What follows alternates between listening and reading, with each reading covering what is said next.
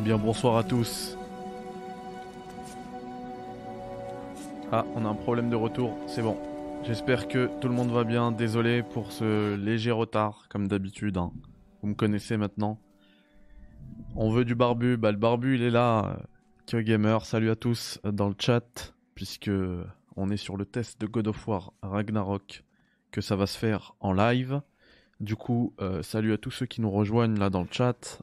Adama, Abdelmajid, Kyo Gamer, Sylvain, euh, le gros nain qui est arrivé à la maison parce que je les ai vus, je l'ai vu, euh, je l'ai vu à la, PGW aujourd'hui. De toute manière, euh, on parlera de tout ça juste après. Je veux vraiment pour que ce soit propre, que le début ce soit lié au test de God of War Ragnarok. Du coup, je vais me cacher, je vais vous montrer un petit peu euh, de gameplay. Vous l'avez juste là. Euh, vous inquiétez pas, je vous l'avais dit. hein. Là, je suis obligé de vous regarder euh, dans les yeux pour vous le redire. Ne vous inquiétez pas, il y aura zéro spoil dans euh, ce test. Ne vous inquiétez vraiment pas. Euh, avant ce God of War Ragnarok, les gars, le, le pour moi, il était, euh, assuré pour, pour Elden Ring. Eh bien, sachez que maintenant, c'est plus si évident. Je vous dis pas qu'il le sera pas. Pour moi, il le mérite toujours.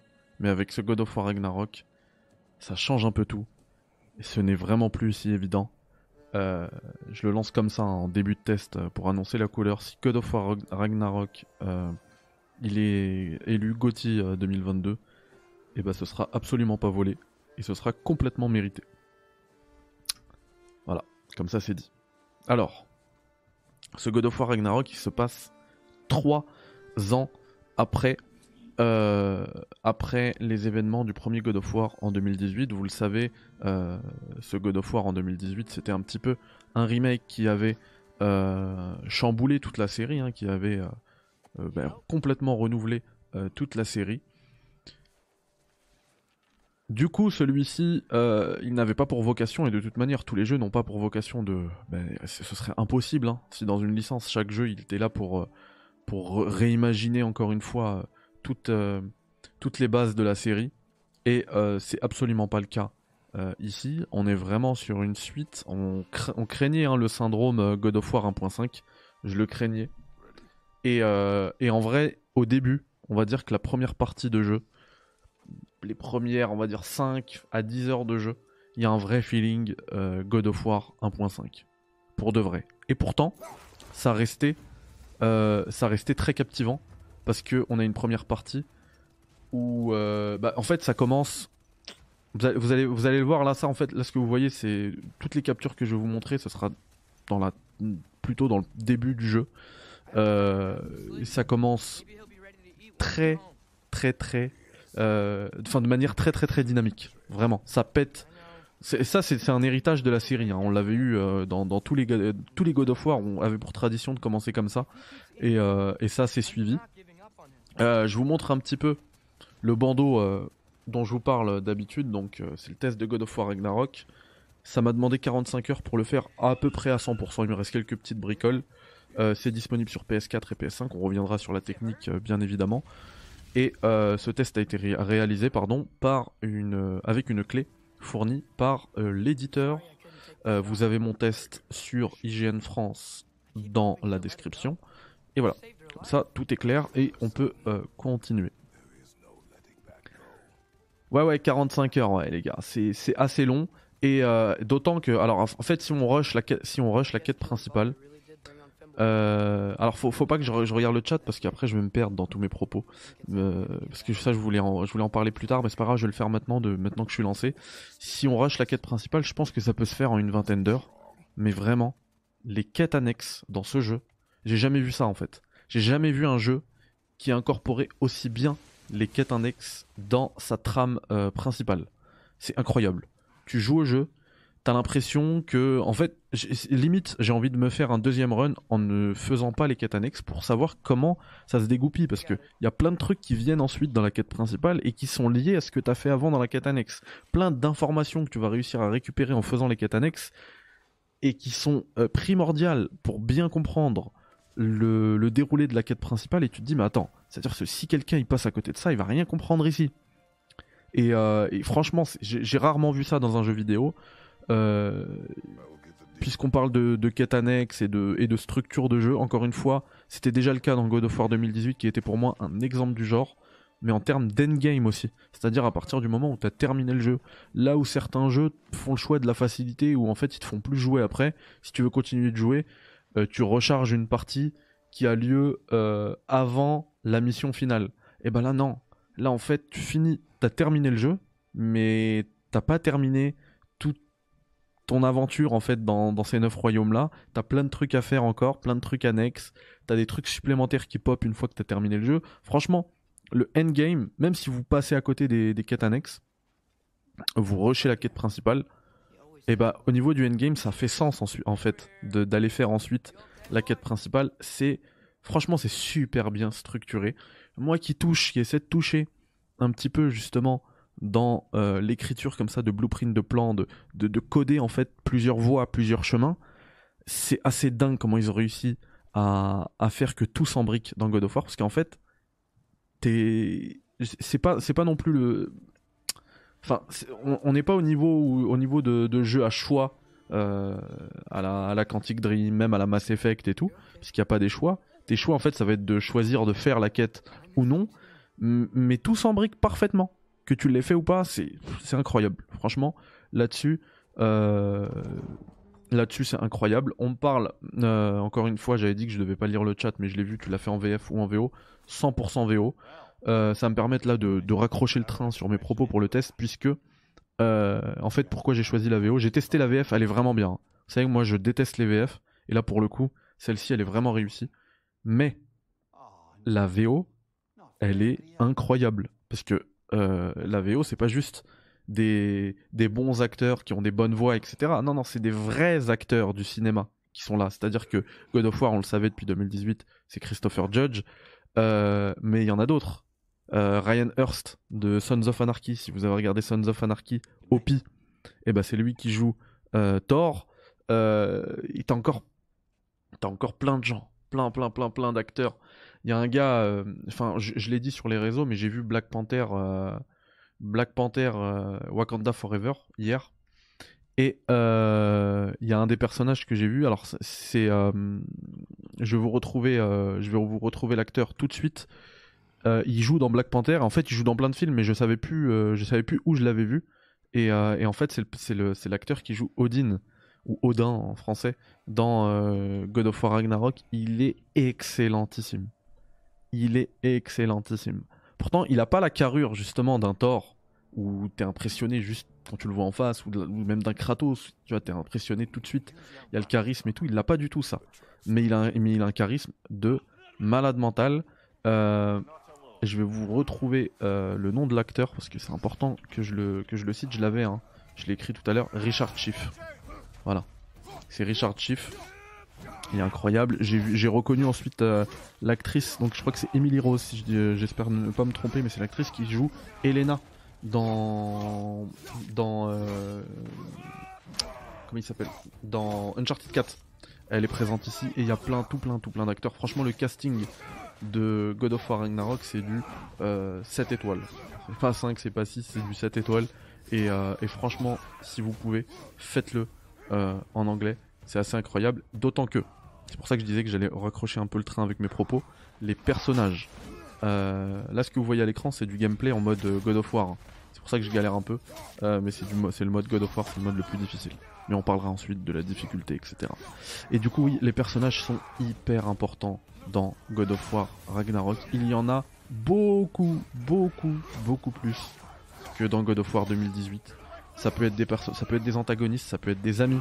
On en a beaucoup plus. C'est plus juste euh, Atreus, son fils, euh, pardon, Kratos, son fils Atreus, euh, Mimir et, et, les, nains. Non, non. Là, il y a vraiment, il y a vraiment en fait un, c'est presque une, un casting à la Mass Effect. Et il y a un, y a un je trouve qu'il y a un vrai. Après, il y en a beaucoup qui vont me dire, mais toi, tu vois, tu vois tout le temps des références avec Mass Effect. Mais là, moi, je trouve qu'il y a un vrai, il y a un vrai feeling Mass Effect. Vraiment avec, euh, avec les, squadmates, les, équipiers, etc. C'est euh, assez bluffant à ce niveau-là.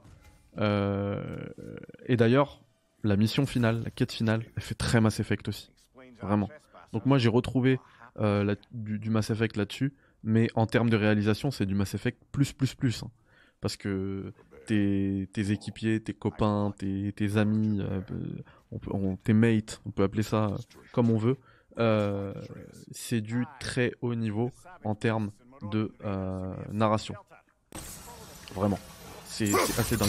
Euh, alors là, je suis désolé, en fait, j'ai fait une capture alors que c'était en HDR. Du coup, l'image est thermique. Donc ça ne rend pas justice à la qualité euh, d'image de euh, of War Ragnarok. Mais, enfin, vous voyez... j'ai pas envie de le mettre parce qu'en vrai, ça, ça rend vraiment pas justice. Donc je vais plutôt... je vais plutôt vous mettre, si vous le voulez bien, je vais vous remettre le début, comme ça au moins il y aura zéro spoil. Hop. Je vais virer ça. Voilà. Parce qu'en fait là c'est vraiment terne. J'ai fait plein de captures mais je capturais en HDR. Et du coup ça rend mal. Ah oui mais Mass Effect, Mass Effect c'est la base. C'est la base les gars. il y a vraiment, il y a vraiment un délire Mass Effect.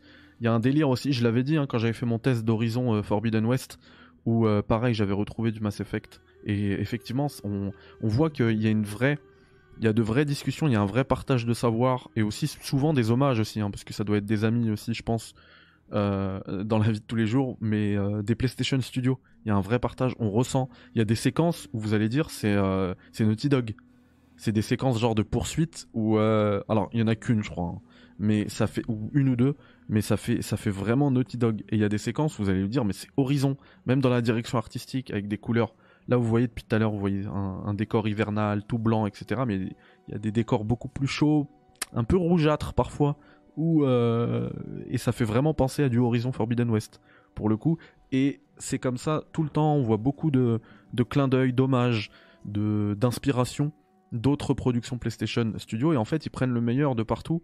Et, euh, je trouve que c'est euh, que c'est très réussi à ce niveau-là. moi, moi, je valide. Et oui, franchement, il y a beaucoup plus de personnages principaux. Franchement, c'est des, personnages principaux. Et moi, ce que j'ai adoré, et là, on va pouvoir euh, glisser rapidement vers l'écriture du jeu, c'est qu'en fait, ces personnages-là, enfin, l'écriture de, God of War, de God of War Ragnarok, pardon, elle est absolument pas manichéenne. Il n'y a pas de tout blanc ou tout noir. Tout est nuancé. Les antagonistes, c'est peut-être pas des antagonistes. Les amis, c'est peut-être pas des amis. Enfin, c'est vraiment profond et c'est vraiment euh, naturel et parlant. C'est comme, euh, comme écriture, c'est des trucs que, tu vas comprendre, c'est des trucs qui sont crédibles, vraiment très crédibles. L'écriture de God of War Ragnarok, elle est hyper crédible. Euh, je valide, moi je valide de ouf. on retrouve en fait au niveau de l'histoire, comme je le disais tout à l'heure, ça se passe trois ans après God of War. Dans le premier God of War, enfin le premier, le God of War 2018, on, jouait avec un Kratos qui avait du mal à accepter euh, son rôle de papa. Euh, et, au fur et à mesure du jeu, au fil de notre progression, il commençait à l'apprendre, euh, enfin à l'accepter de plus en plus. Ça se matérialisait justement par, au tout début du jeu, il appelait tout le temps son fils boy, boy, boy, boy, boy. Et une fois, il l'appelle son. Et c'était hyper fort comme, comme passage là. Alors, je vais, je vais pas spoiler non plus God of War 2018. Peut-être qu'il y en a qui, vont, qui voudront le faire, mais vous le, euh, vous le referez. D'ailleurs, si vous ne l'avez pas fait, il y a une petite session de rattrapage dans, le menu principal du jeu. Dès que vous allez le lancer, il y a un résumé du premier God of War dans le menu principal. Vous pouvez le lancer.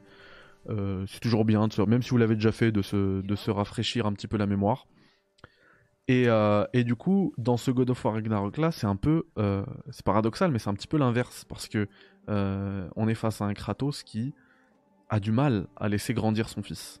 Son fils, il a pris 3 ans, il a grandi, il se pose des questions euh, identitaires, il veut savoir qui il est, il a, vu une, une, comment dire, une prophétie un peu euh, dérangeante euh, à la fin du, premier God of War, enfin God of War 2018, et, et il se pose un max de questions. Et, Kratos, pareil, lui aussi, on ressent il ressent qu'il y a le poids de la, de la prophétie sur lui et le poids de.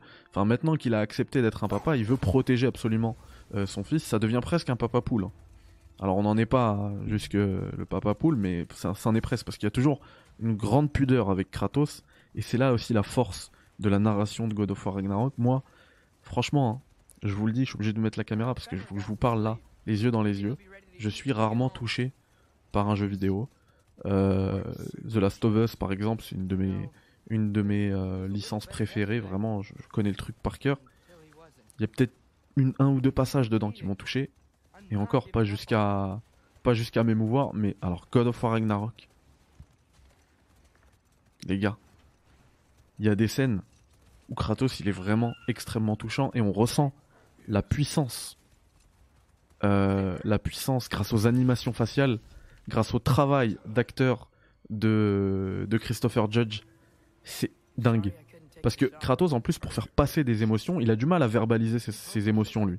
Donc pour les faire passer, ça passe pas par la parole, c'est pas du blablabla. Bla, bla, bla, c'est vraiment, lui, à chaque fois qu'il parle, c'est un grognement, tu vois. Et, euh, et d'ailleurs, vous allez voir là, ici on a une scène qui est parlante justement par rapport à ce que je dis. Et là, ça passe, ça passe, mais de manière extrêmement forte. Il y a une scène à la fin, vous allez péter un plomb, vous allez dire, c'est du cinéma. C'est pas possible. C'est du cinéma. Du balistique, c'est vraiment du gameplay. Ça, c'est dans la première demi-heure. Donc vous inquiétez pas, il y aura vraiment zéro spoil. Je vous le dis, on peut, enfin ça on le savait, on peut, voyager dans les neuf royaumes, mais je vous dirai rien, je vous montrerai rien. Les claques, vous allez, vous allez les manger en live. Je veux rien, rien, rien vous dire. Il y aura une petite séquence qui pourrait être assimilée à du spoil. Je préciserai avant. Si vous voulez changer de chaîne, couper le stream, euh, boucher vos oreilles, etc. Vous pourrez, mais franchement, c'est pas hardcore, mais je suis obligé de vous en parler parce que là, sinon, ça va faire un test en mode faites-moi confiance, achetez, faites-moi confiance. Non, ça marche pas comme ça. Je suis obligé de vous. C'est pour ça que depuis tout à l'heure, je parle de tout ça. Je suis obligé de vous, de vous dire en quoi moi j'ai été complètement conquis et pourquoi ce God of War euh, Ragnarok est un chef-d'œuvre absolu. Vraiment. Oui, oui. Atreus est super bien écrit touch tablet. J'avais moi aussi. Alors, je vais juste vous montrer ce passage-là. En fait, euh, Kratos, regardez la réaction de Kratos là, son visage. Regardez-le. Vous voyez le petit, le petit rictus, le petit, sourire dans le coin là? Ça passe juste par ça. Ce qui parle pas, lui, que il grogne. Il, parle pas, Kratos. Il ne parle jamais que il grogne. Et en fait, à ce moment-là, c'est au début du jeu, on va chasser, on récupère un. On tue un, un cerf. Et, euh, d'habitude, enfin, il a l'habitude, Kratos, c'est quand c'est lui qui ramène le gibier et tout. Là, il pose le, pose le traîneau avec son fils. Et euh, c'est Atreus qui s'occupe de le porter. Il le regarde et genre il se fait son petit sourire en mode Ah ouais, c'est bon. Il s'est chassé le petit, c'est bon. On est bien. Salut Geekzilla, salut Nico, vous inquiétez pas, on passe après en mode euh, discussion, en mode PGW, en mode revue de presse et tout. Juste après, je veux juste terminer le test. Euh, et ouais, et donc vous, me parliez d'Atreus tout à l'heure, hein, qu'on voit à l'image, c'est parfait. Atreus, moi aussi j'avais vraiment peur de vivre une crise d'adolescence euh, enfin que ce soit un jeu un jeu Netflix tu vois. Et euh, j'avais vraiment peur parce que c'est ce qui était montré dans les dans les euh, dans les trailers. Et en fait on n'est absolument pas sur ça. Mais alors vraiment vraiment vraiment pas sur ça. Et effectivement il vit une crise identitaire le, le petit Atreus parce que d'un côté il a son héritage grec de l'autre côté il a son héritage de géant par sa mère il, il se pose des questions aussi est-ce que je suis Atreus? Est-ce que je suis Loki? Il y a la prophétie, il y a, plein de trucs qui, euh, qui, sont, qui rentrent dans sa tête. Et parfois, effectivement, on ressent, enfin même dès le début, hein, on ressent de grosses tensions entre Atreus et son père. Mais, comme je l'ai dit tout à l'heure, avec beaucoup de pudeur, il y a, il y a quand même le, respect qui demeure entre les deux. Vraiment. Ça reste, euh, ça reste une relation euh, respectueuse. Alors, parfois ça peut péter, etc. Mais ça reste une relation très respectueuse que, que les deux ont. Et franchement, on n'est pas sur le, oui, c'est une crise d'ado, effectivement, mais on n'est pas sur une crise d'ado euh, mal écrite, vraiment. C'est un truc qui reste quand même très captivant. Donc là-dessus, franchement, vous pouvez y aller. donc voilà, l'histoire, franchement, elle est incroyable. Incroyable. Dingue. Dingue. Je l'ai. J'ai pas de mots, c'est magistral, vraiment. C'est grandiose. au niveau du gameplay, c'est important, hein. ça reste un jeu vidéo. Eh bien, je le disais tout à l'heure, les premières euh, heures de jeu. Là, ce que vous voyez, c'est dans, dans la toute première partie du jeu. Effectivement, ça a un, vrai feeling God of War 1.5. C'est la hache, les lames du chaos. D'ailleurs, les lames du chaos, ça mettait du temps à arriver dans le premier God of War. Là, on les a direct, hein, dès le début. Euh, c'est bon, on les a, on peut y aller. Euh... Ouais, il y a un vrai feeling God of War 1.5. Je, pensais à un truc. Il y a, y a hum, au niveau de, des, euh, des armures. là, on repart à zéro. Je disais pour les armes, on repart pas à zéro, mais pour les armures, on repart à zéro. Et euh, il y a une ligne qui est bien placée justement avec Brock et Sindri. parce que Kratos, il leur dit parce que ça fait 3 ans quand même. Hein. Euh, on va pour, pour euh, crafter euh, une armure et Brock et Sindri lui disent mais attends, elle est où l'armure sont où toutes les armures qu'on t'a faites dans le premier God of War? Et si vous avez fait tous les tous les challenges, les Valkyries, etc. Comme moi à l'époque, je pense que vous aviez déjà les, les bonnes grosses armures en or, etc. et, tout. Et, et, du coup, les nains ils lui disent bah alors elles sont où Et ça c'était c'est aussi un moyen de parler aux joueurs. Parce que même moi, je me suis dit ça, je me suis dit, purée, c'est bête. J'avais des bêtes d'armure, on reprend le même jeu, c'est God of War 1.5, parce qu'à ce moment-là, je me dis, ok, c'est God of War 1.5. Et j'ai pas mes armures. Et là, Kratos, il dit, eh, ça fait 3 ans, euh, je sors tous les jours chasser, je fais ci, je fais ça, euh, je les ai usées, euh, tes armures. Il faut que tu m'en fasses des nouvelles. je dis, ok, bon, ça va, j'accepte. Et du coup, au début, ouais, je pense être devant un, un full God of War 1.5, mais je me dis, tu vois, je suis, je suis captivé direct. Déjà, j'arrive euh, dans le premier royaume qui est visité, à part, euh, à part celui où on est là, donc Midgard. Euh, donc c'est Svartalheim et ça change complètement. En plus, c'est plus, plus ce décor enneigé et tout, mais c'est vraiment un décor voilà plus plus chaud avec des couleurs plus chaudes, direction artistique qui utilise des couleurs avec des teintes plus chaudes, avec des geysers et tout. Et du coup là tout de suite je suis pris. Et en plus là ça commence à s'ouvrir euh, et, on a des premières quêtes annexes à faire. Et je fais les quêtes annexes, et la quête annexe, elle était hyper touchante. C'est un truc complètement à côté, tu peux passer. Hein. En plus, ton chemin, pour la quête principale, il est beaucoup plus court. Donc en fait, il faut faire un détour pour faire la quête annexe. Et, euh, je le fais quand même parce que je me suis dit, ouais, je, euh, veux faire, je l'ai attendu tellement longtemps, je veux le faire à 100% ce jeu-là. Et bam, je me prends une baffe. Et à ce moment-là, mon état d'esprit, c'est, ok, c'est God of War 1.5 mais en vrai, God of War, c'était un chef-d'œuvre. Donc là, je joue à un chef-d'œuvre 1.5, ça me va. Let's go, on y va. Et eh bah les gars, vraiment, là c'est pour ça, hein, je veux vous le dire très très sérieusement. Après une dizaine, je pense que c'était à la huitième d'heure de jeu. Vraiment à partir de la huitième d'heure de jeu. C'était peut-être un petit peu avant, ouais, un petit peu avant le palier des 10 heures de jeu. Je me mange une baffe intersidérale parce que ça devient du God of War 2 et puis ça devient du God of War 3, puis ça devient même du God of War 4. Il y a certains éditeurs, certains studios qui t'auraient fait deux jeux avec ce qu'on a dans God of War euh, Ragnarok. Tellement il y a de la variété. Ça vient de partout, ça, ça, ça se, ça s'enrichit de partout, de partout. Je peux pas vous dire en quoi parce que ça vous spoilerait. mais, mais, franchement, faites-moi confiance. Et comme je disais tout à l'heure, j'ai pas envie que mon, mon test ce soit juste un faites-moi confiance. Donc je vais révéler un seul truc sans entrer dans le détail. C'est le moment vous savez quoi, regardez. Je me mets en face cam, je m'ouvre ma petite canette de boisson brésilienne. Je vous laisse, allez, le temps de prendre ma petite lampée. 10-15 secondes. Si vous voulez partir, franchement, ce sera pas un gros spoil, mais je suis obligé de le dire. Je suis obligé de le dire.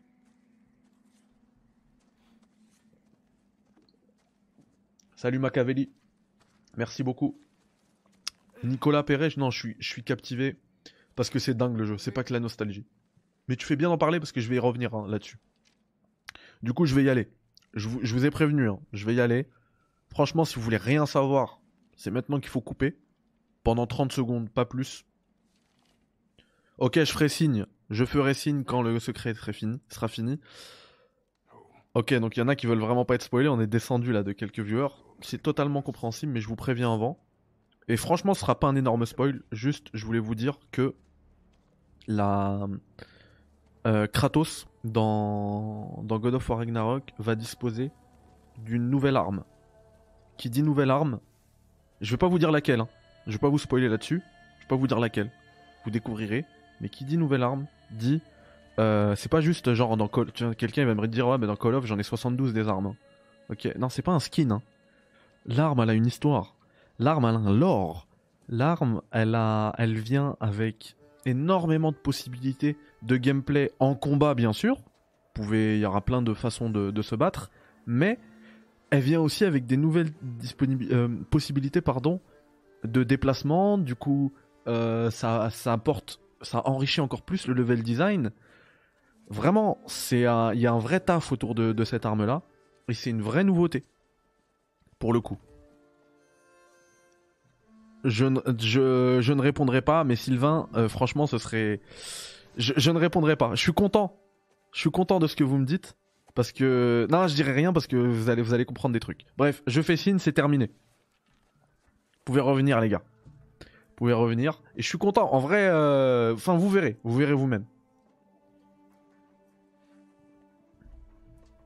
Mimir est-il toujours intéressant? J'en parle comme ça, ça termine la partie écriture. Mimir, c'est une masterclass. C'est une masterclass. Il permet d'apporter beaucoup de légèreté euh, au, comment dire, à l'aventure, au périple, à l'incroyable périple qu'on vit.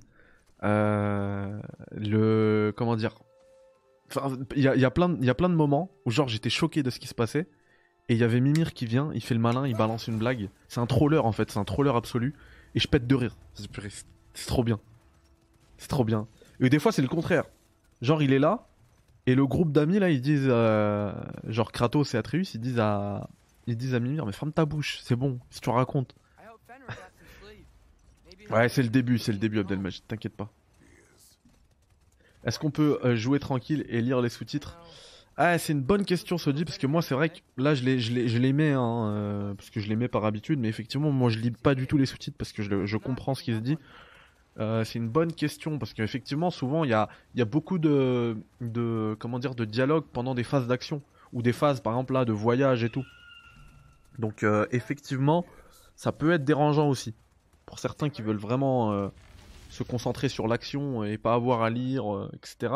La VF, ça peut être une solution. Et je le disais tout à l'heure, franchement, même si moi je vous conseille, mais à 100 000%, la VO pour ses acteurs, etc. La VF, elle est vraiment d'excellente facture. Il faut le dire. Hein. Euh, tu préfères Plague Tale ou God of War Mais le God of War mille fois. Mille fois. Il est incroyable, Mimir, hein, je vous le dis. Hein. Mimir, c'est, il est incroyable. Il est incroyable. On a fait le 1 ensemble. Ah ouais, avec, bah avec ton fils, vous allez kiffer, Sylvain. Vous allez kiffer. T'es tout joyeux d'en parler. Bah ouais, c'est vrai, c'est vrai. Parce que franchement, ça fait longtemps que j'avais pas été euh, euh, captivé. J'en perds mes mots. Autant captivé par un jeu. Sur la, dernière partie du jeu, les gars, il y, a une journée. J'ai fait 9, 9 heures de jeu. J'ai pu faire ça depuis. Euh, non, en vrai, ça je crois que il y a, y quelques fois où j'avais abusé sur Elden Ring. Mais euh, ouais, en vrai,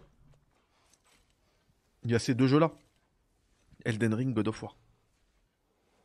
Donc pour le coup, j'en dirai pas plus sur le gameplay. Mais franchement, ça s'est largement étoffé. Et, euh, et du coup, ouais, faites-moi confiance, foncez. Foncez. Si c'est le gameplay qui vous dérange, euh, foncez. Au niveau technique, les gars, J'y reviendrai après. Parce que ce sera une, grosse partie aussi du test, mais ce sera, ce sera euh, plus sur la fin de ce test.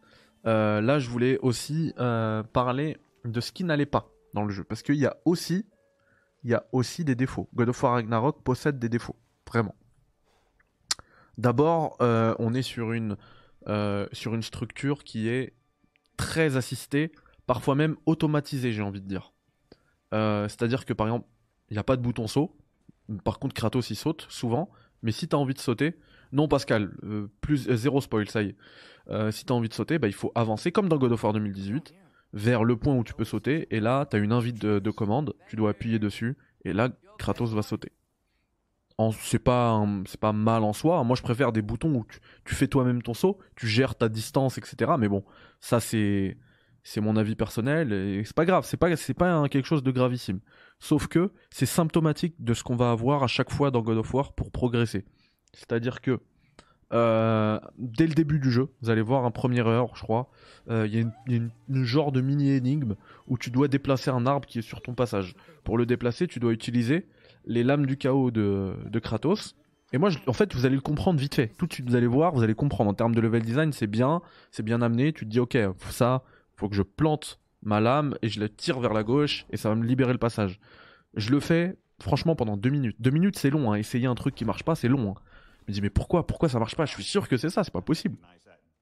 En fait, il fallait que je me colle à l'arbre, vraiment j'aille devant cet arbre et il y a une invite de commande, donc un X qui s'affiche, un croix, et je dois appuyer sur croix pour que Kratos le fasse lui-même. J'ai pas à utiliser les gâchettes L2 et R2 pour euh, déplacer l'arbre. C'est dommage en fait, c'est complètement automatisé alors que je l'avais compris, j'aurais voulu moi, moi-même interagir avec le level, avec le niveau, mais non, c'est complètement automatisé et c'est tout le temps pareil. Ton chemin, il est extrêmement balisé.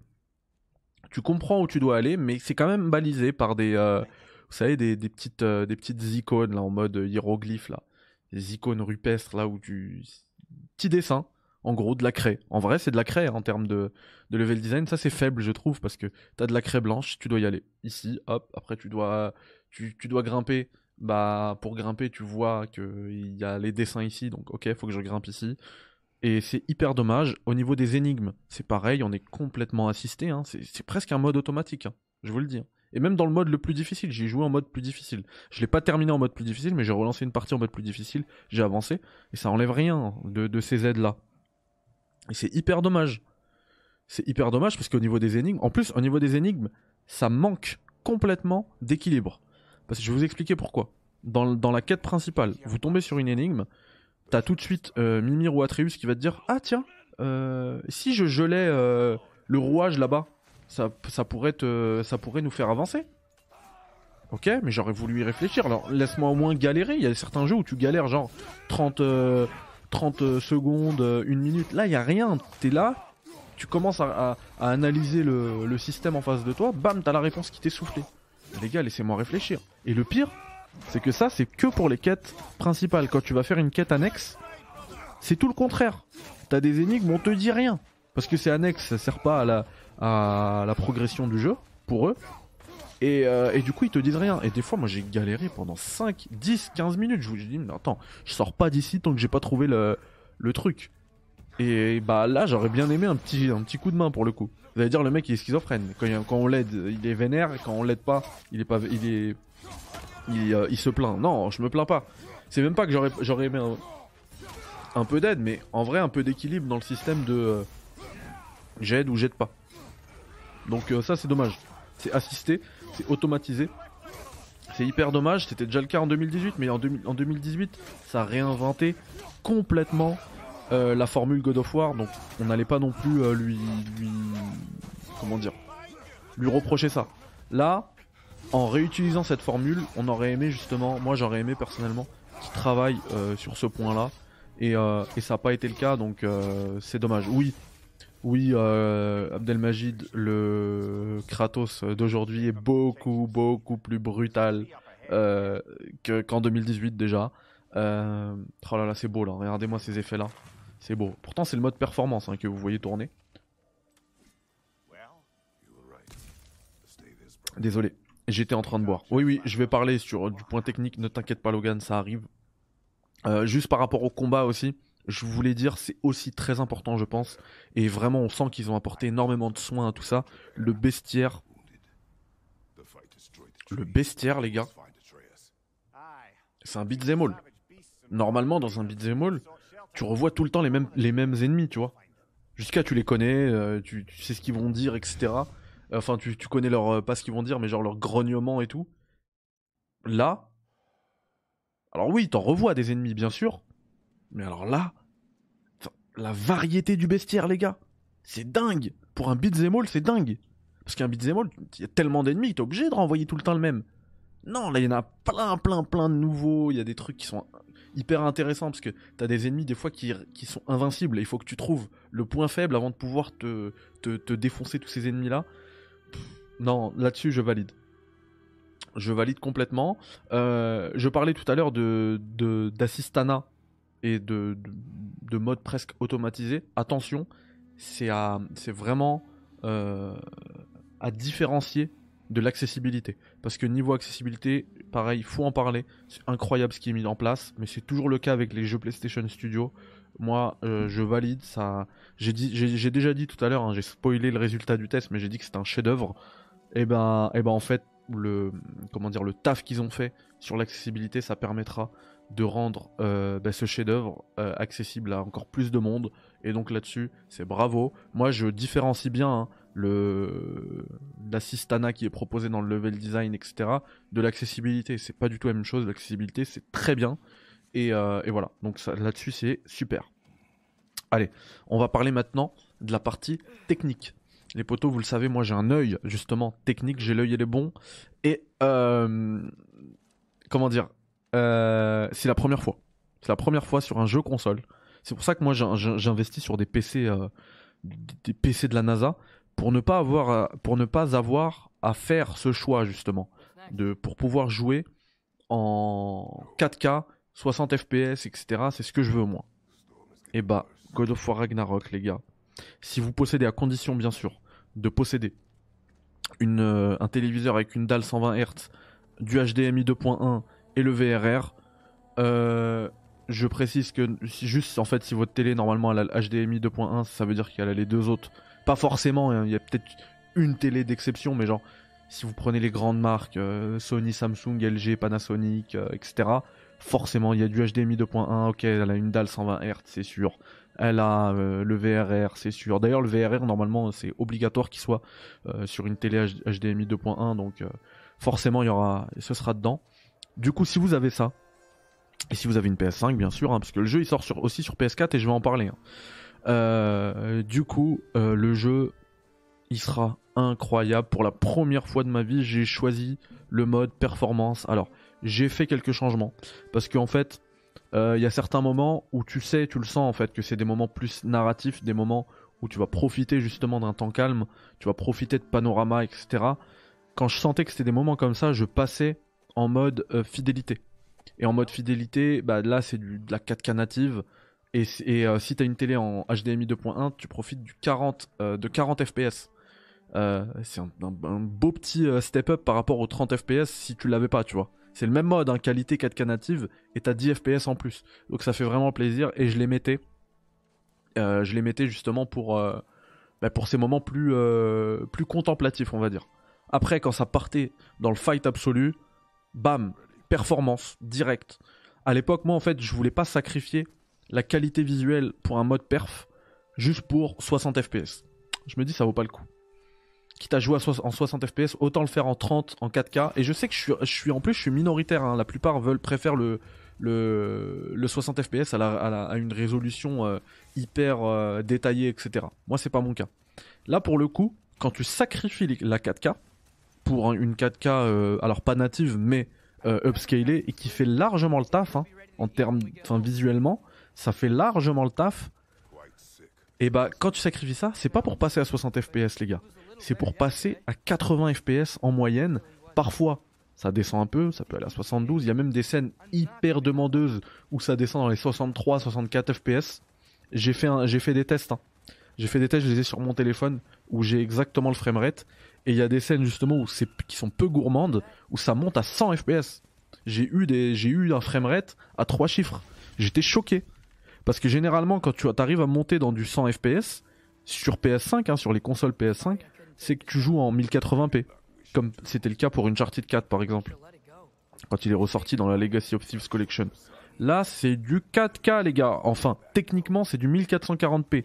Mais avec les techniques d'upscale, la, les euh, temporal injection, là, comme ils, appellent, euh, tout ça, là, tu le vois pas tu le vois pas. Et pourtant, j'étais proche de mon écran. J'étais dans le noir total hein, pour profiter bien sûr du jeu. Moi, chaque fois qu'il y a un nouveau jeu comme ça, je ferme les volets pendant une semaine dans ma chambre.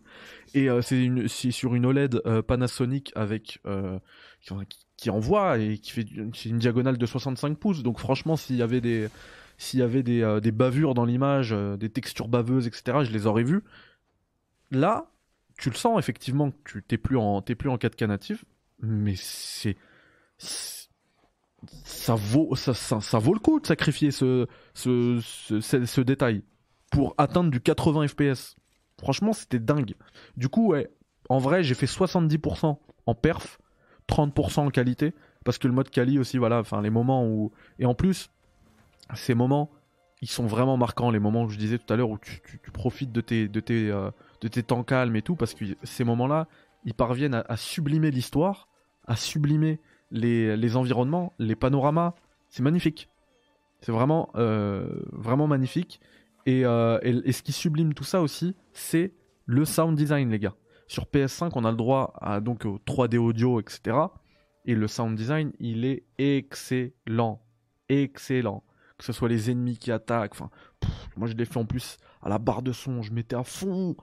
Oh, j'ai vraiment vécu une, une... Techniquement, c'était une aventure de ouf déjà. Sans parler du jeu, etc. Et le jeu, il était euh, pareil, à la même, au même niveau. Mais juste techniquement. non. Alors, parfois, quand quand mes, mes, sessions de jeu ils dépassaient le minuit et tout, je mettais mon casque quand même pour éviter de, réveiller euh, tout le bâtiment. Mais euh, sinon, non, c'était à la barre de son. Euh, le son Dolby, enfin, alors c'est pas du Dolby Atmos, mais ma barre, ma barre fait du Dolby Atmos, donc après voilà, ça reste quand même du 3D audio et tout, mais le sound design c'était ouf. Enfin, il y, a des moments où genre t'es au sommet d'une montagne et tu regardes, tu contemples et c'est pas juste tu regardes. Avant, juste tu regardais, tu dis ah c'est beau. Non, là tu ressens le truc. Tu sens le, vent souffler. Ça passe là, ça arrive là. Tu sens, tu vois des, enfin, pas moi, des aigles passer, etc. Tu, tu les entends. Non, incroyable, incroyable. Ah non mais j'ai adoré. J'ai adoré. Techniquement c'est ouf. Au niveau des chargements, bah vous savez quoi? Au niveau des chargements, on ressent que le jeu il est cross-gen. Parce qu'il y a toujours ce délire là, vous vous rappelez euh, quand tu veux changer de royaume, quand tu veux voyager entre les royaumes où tu passes euh, pour, camoufler le chargement, tu passes dans, un couloir là, dans un arbre monde bizarre. Et bah c'est toujours là. Alors c'est très court, c'est assez long sur PS4 parce que j'ai des retours sur PS4. Hein. Yacine, euh, il m'a fait un retour complet sur son, expérience sur PS4. Elle est assez excellente. Ils ont fait un, boulot de ouf je l'ai vu tourner sur PS4 aussi. Ils ont fait un boulot de ouf euh, sur la PS4. Mais au niveau des chargements, c'est beaucoup plus long sur PS4. Sur PS5, c'est très court, mais c'est présent. C'est pas Ratchet, où en 2-3 secondes c'était réglé. Non, non, parfois c'est 6, 7, 8 secondes. En vrai, c'est rien. Surtout quand on s'est tapé des, des chargements de la minute, qui dépassaient la minute. En vrai, c'est rien. Mais c'est présent. Et je pense que si le jeu n'avait pas été cross-gen, ils auraient pu faire des chargements encore plus courts, voire même supprimer là, cette idée de voyage entre royaumes euh, dans le truc. J'en suis sûr qu'ils auraient pu le faire. Donc voilà.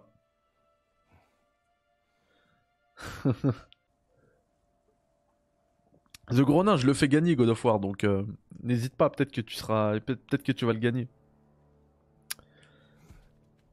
du coup, euh, voilà, techniquement, ouais, non, c'est, euh, c'est une claque, ouais, une claque de performance.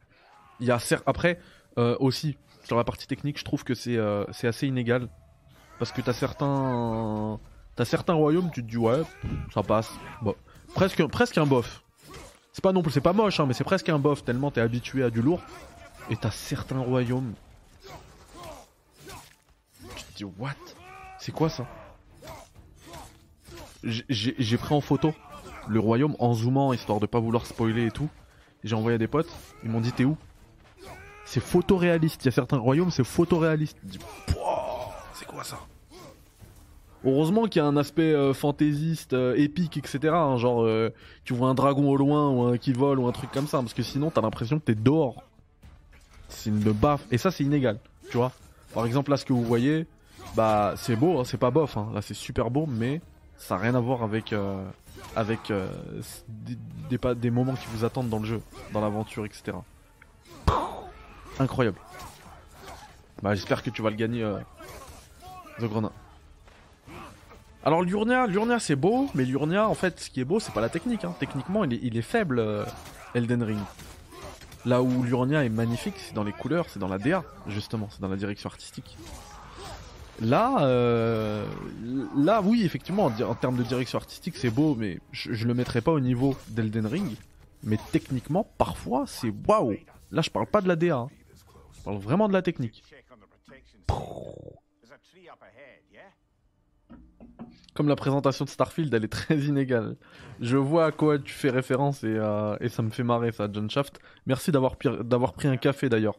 John Shaft, il a pris un café à 1€ et du coup, il peut utiliser euh, les emotes, etc. Enfin bref. Euh, voilà, hein, voilà, je crois que j'ai fait le tour de, God of War. Non, tout à l'heure on m'a parlé de la DualSense, j'en ai pas parlé de la DualSense. Alors c'est dans la lignée des des, euh, des jeux PlayStation, des jeux PlayStation Studio. Ouais, ce que je voulais dire. Pas des jeux PlayStation, mais des jeux PlayStation Studio, des jeux first party. J'ai l'impression qu'ils se brident un peu parce qu'ils n'ont pas envie que les joueurs soient gênés par le fait de devoir charger sa, manette toutes les deux heures. Parce que un jeu qui utilise parfaitement la DualSense, t'es obligé de la recharger euh, toutes les trois heures. Vraiment. Genre Returnal. Genre euh, le prochain euh, Callisto Protocol. Genre, euh, je sais plus avec quoi d'autre? Astro. Enfin, t'as des jeux comme ça où, qui, utilisent parfaitement la DualSense. Là, c'est bien, hein vu comment j'ai commencé, vous allez dire c'est nul. Non, franchement, c'est bien. En vrai, c'est bien. Mais euh, c'est bridé un petit peu. T'as des effets sur certains trucs, t'en as moins ailleurs, etc. Un peu comme euh, The Last of Us Part 1. Moi, j'ai été un peu, euh, je suis resté un peu sur ma faim sur l'utilisation de la DualSense. Après, j'aime bien aussi, enfin, quand tu sens aussi la lourdeur des coups, genre à la hache et tout, avec la DualSense. Moi, je, enfin, je pense que c'est un vrai plus la DualSense pour God of War Ragnarok et pour ceux qui vont le faire sur PS4, au-delà de la technique euh, pure au niveau du visuel et tout, je pense que ça va être aussi un manque. Le fait de ne pas pouvoir le faire à la manette. Voilà. Bah oui, c'est ça. Bah oui, Teach. Et puis, euh, et puis je pense qu'ils veulent pas trop que cette faiblesse soit montrée. Et je pense que chez les PlayStation Studios, vraiment, c'est une, euh, une supposition. Hein. J'ai aucune information là-dessus, mais moi j'ai l'impression que quand tu vois ce qu'ils ont fait avec Horizon, ce qu'ils ont fait avec The Last of Us, ce qu'ils ont fait rien que cette année aussi avec euh, bah, God of War maintenant, j'ai l'impression que c'est une commande aussi euh, de plus haut du patron des PlayStation Studios de dire écoutez, il faut pas qu'on montre que c'est vraiment notre, notre faiblesse, la batterie de la, de la DualSense, donc euh, ne l'utilisez pas trop quoi. Parce que vraiment ça n'a rien à voir avec, avec les jeux que j'ai cités tout à l'heure, Returnal et tout. Euh, et d'ailleurs, Returnal, quand ça a été utilisé comme ça, à la base, c'était pas encore, euh, c'était pas encore un PlayStation Studio. Donc c'est peut-être pour ça qu'ils ont mis les curseurs à fond.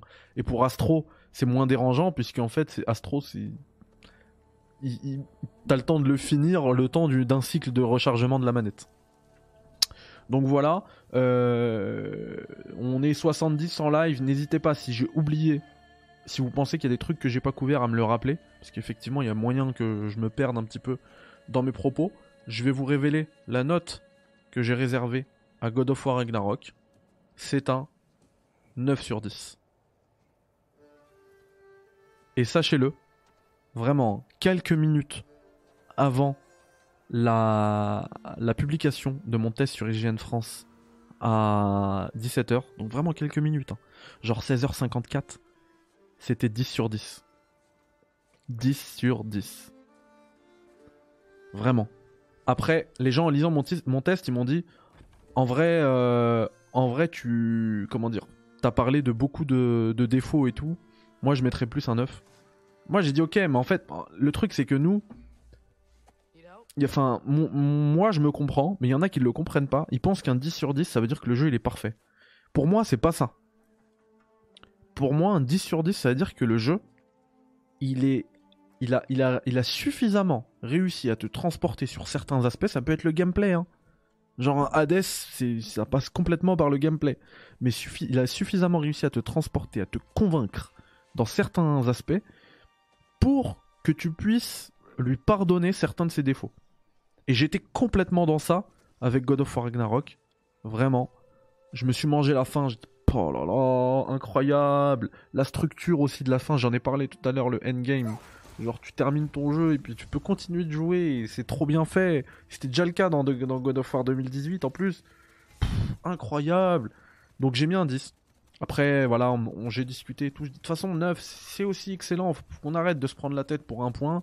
En vrai, je pense que moi, moi ce qui m'aurait vraiment... Euh, mais le truc c'est qu'on le fait pas. Mais moi je vais le faire sur ma chaîne parce que j'ai le droit, je fais ce que je veux. Mais chez IGN France on fait pas de demi-point. Moi je pense que si je fais du demi-point là je mets 9,5. Alors là, le 9 que vous avez, vous l'avez vu, vous l'oubliez, c'est 9,5. C'est tellement lourd que c'est 9,5. Et moi, je pense que c'est ce qui m'a. Parce que, oui, la structure en 2022, c'est pas possible.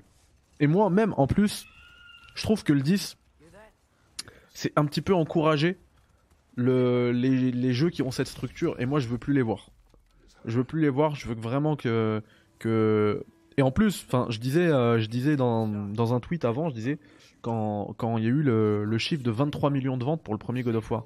je me suis dit, mais en fait, c'est normal qu'ils se disent, on est obligé d'assister un petit peu nos joueurs. On a, on a réussi à toucher 23 millions. 23 millions, c'est colossal. Hein. Euh, donc on veut pas les perdre. Donc on est obligé de leur dire voilà ce qu'il faut faire, ceci, cela. Sauf que il y a le l'énigme, l'énigme Elden Ring, Elden Ring qui vend plus, qui vend plus rapidement et qui te montre absolument rien du tout. Donc essayez, les gars, de suivre cet exemple-là.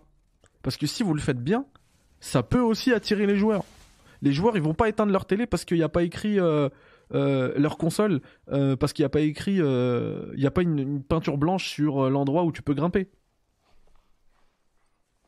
Beaucoup l'ont fini, Soji en vrai.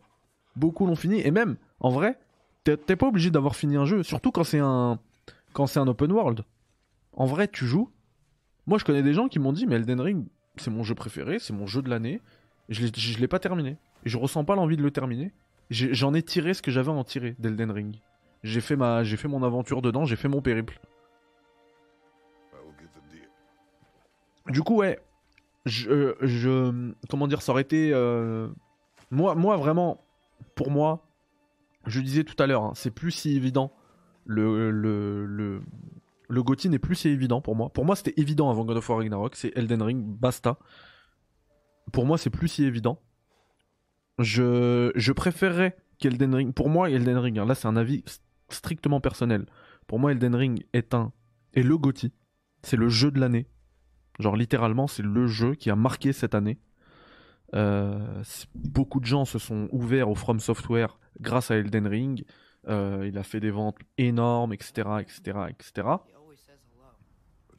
Mais si God of War Ragnarok était, euh, si, d'aventure God of War était élu jeu de l'année le mois prochain là au Game Awards, ce sera absolument pas volé, ce sera complètement mérité et je comprendrai totalement. Avec ce que j'ai vécu, je comprendrai totalement. Mais pour moi, ça reste Elden Ring.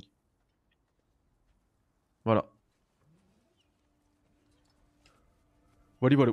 Fini en combien de temps? Alors, en fait, je l'ai mis dans le bandeau, vous l'avez peut-être raté tout à l'heure. D'ailleurs, euh, alors non, c'est pas celui-là, désolé. Euh, c'est celui-ci, et d'ailleurs, euh, j'ai eu une erreur, c'est pour ça que vous allez voir des couleurs et tout. Je l'ai mal encodé, mais c'est pas grave. Donc en 45 heures, et je l'ai fait à 100%, enfin quasiment, quoi. Il, me reste quelques bricoles, mais je les ai pas fait, mais en vrai, toutes les grosses quêtes annexes, je les ai faites.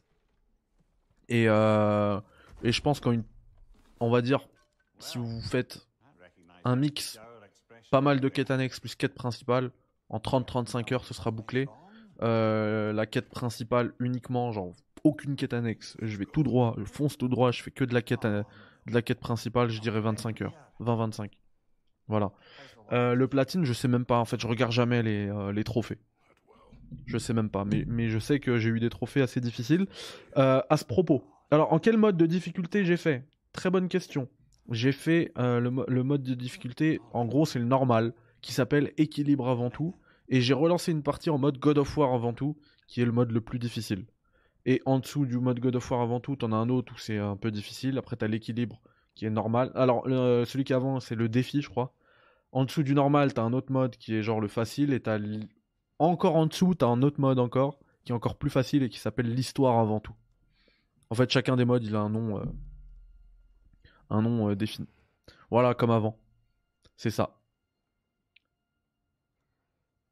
C'est ça. C'est bien de comprendre, mais faudrait faire un choix, mon critique. Lequel? Bah, mon choix, moi je l'ai dit, mon choix c'est euh, Elden Ring. Hein. Mais je comprends. Enfin, pour moi, ce sera pas un vol si. Euh, si euh, God of War Ragnarok est Gotti à la fin de l'année. Clairement.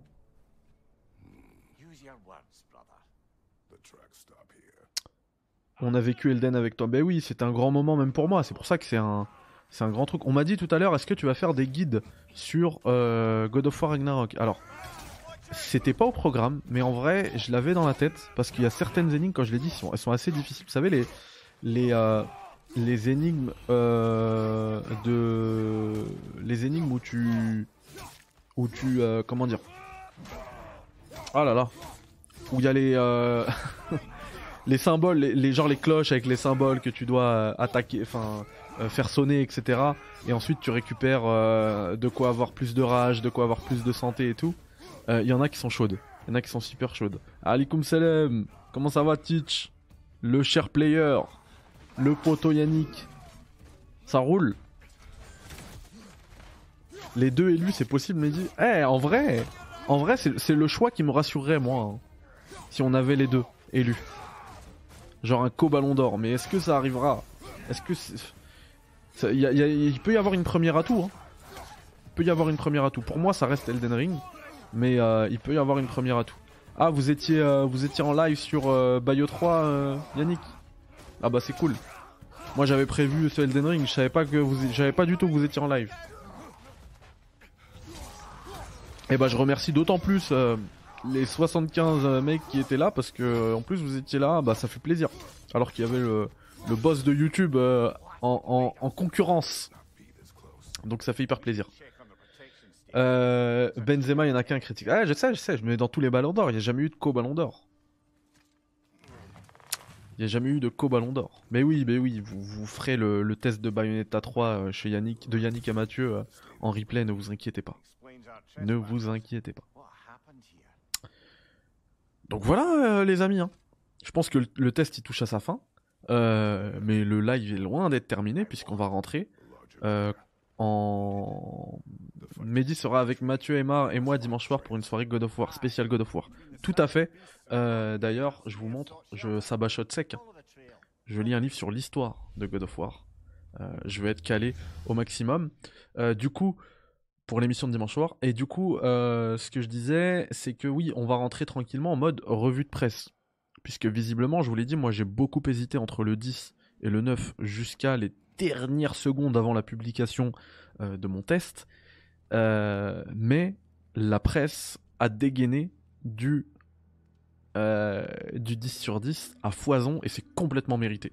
Vraiment là je vais pas, je vais pas critiquer, c'est complètement mérité. On va aller voir le métacritique ensemble de God of War Ragnarok à l'heure actuelle et ça risque d'être assez violent. J'espère que vous êtes prêts. Hmm. J'espère que vous êtes prêts on est sur du 94. 94, c'est énorme. Hein. Aujourd'hui, il faut savoir qu'un 80, les gens sont tellement durs dans les notes qu'un 80, c'est déjà énormissime. Et au-delà même de la note, regardez, hein, les critiques, il y en a 116. C'est rare les jeux avec autant de critiques, hein. donc c'était un jeu hyper attendu, donc beaucoup testé, toutes les, toutes les, euh, toutes les rédactions le voulaient et sur toutes les critiques, au-delà même de la note, on va, on va arrêter de se prendre la tête sur le, comme je disais tout à l'heure, le demi-point, etc. Les 116 critiques sont positives. 100% des critiques sont positives. Je sais pas si c'est déjà arrivé. Hein. Il y a toujours une critique négative normalement. Toujours, toujours, toujours. Là, tout est positif, tout est dans le vert. C'est-à-dire qu'en vrai, en vrai, ça descend pas sous. Il me semble que une mixte c'est à partir de 70, donc ça descend pas sous 70. Attendez. La plus basse Non, c'est même 70, c'est déjà jaune. Donc la plus basse, c'est 80. Vous vous rendez compte? Oh là là là là là là 90, 90, 90. Donc moi je me situe sur du 90. Hein. Effectivement. Et d'ailleurs mon test euh, apparaît sur Metacritic. Vous voyez, IGN France, c'est le mien. C'est moi. The expectations were huge. Elles étaient énormes, les attentes étaient énormes mais euh, les épaules de Kratos sont larges. Vous voyez, ça c'est la plume, les gars, c'est la plume. Les, les, attentes étaient énormes, mais les épaules de Kratos sont, euh, sont larges. Et même si l'automatisation euh, des actions est à déplorer, et qu'offrir plus de, plus de liberté aux joueurs aurait été profitable au jeu, son histoire, son combat et sa réalisation sont incroyables Santa Monica Studio réussit à délivrer une œuvre d'art, encore une fois. Et si on lit l'article complet, alors je le disais, hein, pour éviter les spoils, euh, pour éviter les spoils, j'ai, je me suis dit mais en fait, je peux rien leur dire, je peux, je peux rien faire. Euh, parce que j'ai pas envie de leur parler et tout. Qu'est-ce que comment je vais réussir à faire un test à articuler un test euh, sans pouvoir parler de tout ça. Et vraiment, j'ai parlé de rien du tout. Hein. Et ben malgré ça, j'ai pondu 8 pages. En vrai, 6 pages, mais quand tu. Après, euh, genre, l'écriture, elle, grossit euh, sur le site. Ça a fait 8 pages. Regardez, bam, bam, bam, bam, bam. Et je vous remercie d'ailleurs pour le, le, retour, vos retours sur ce, sur ce, sur ce test.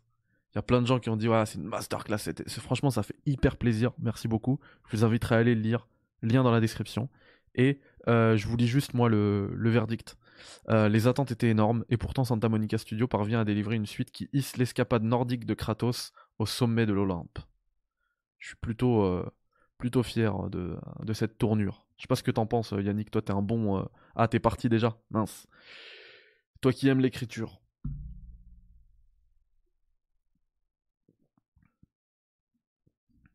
Merci, merci Yannick. Merci. Ah bah mince, je tombe sur le. Ah bah regardez les gars, cliquez sur le like. Bon, là, c'est ma propre vidéo, ça fait pitié. Mais pendant qu'on y est, cliquez sur le like. Vous êtes 86, euh, il y a 30 likes. Allez, allez. Vous connaissez comment ça marche, YouTube. Du coup, voilà. Alors, non, pas du coup, voilà, je suis bête. Là, je me suis arrêté sur IGN France parce que je digressais sur mon propre test.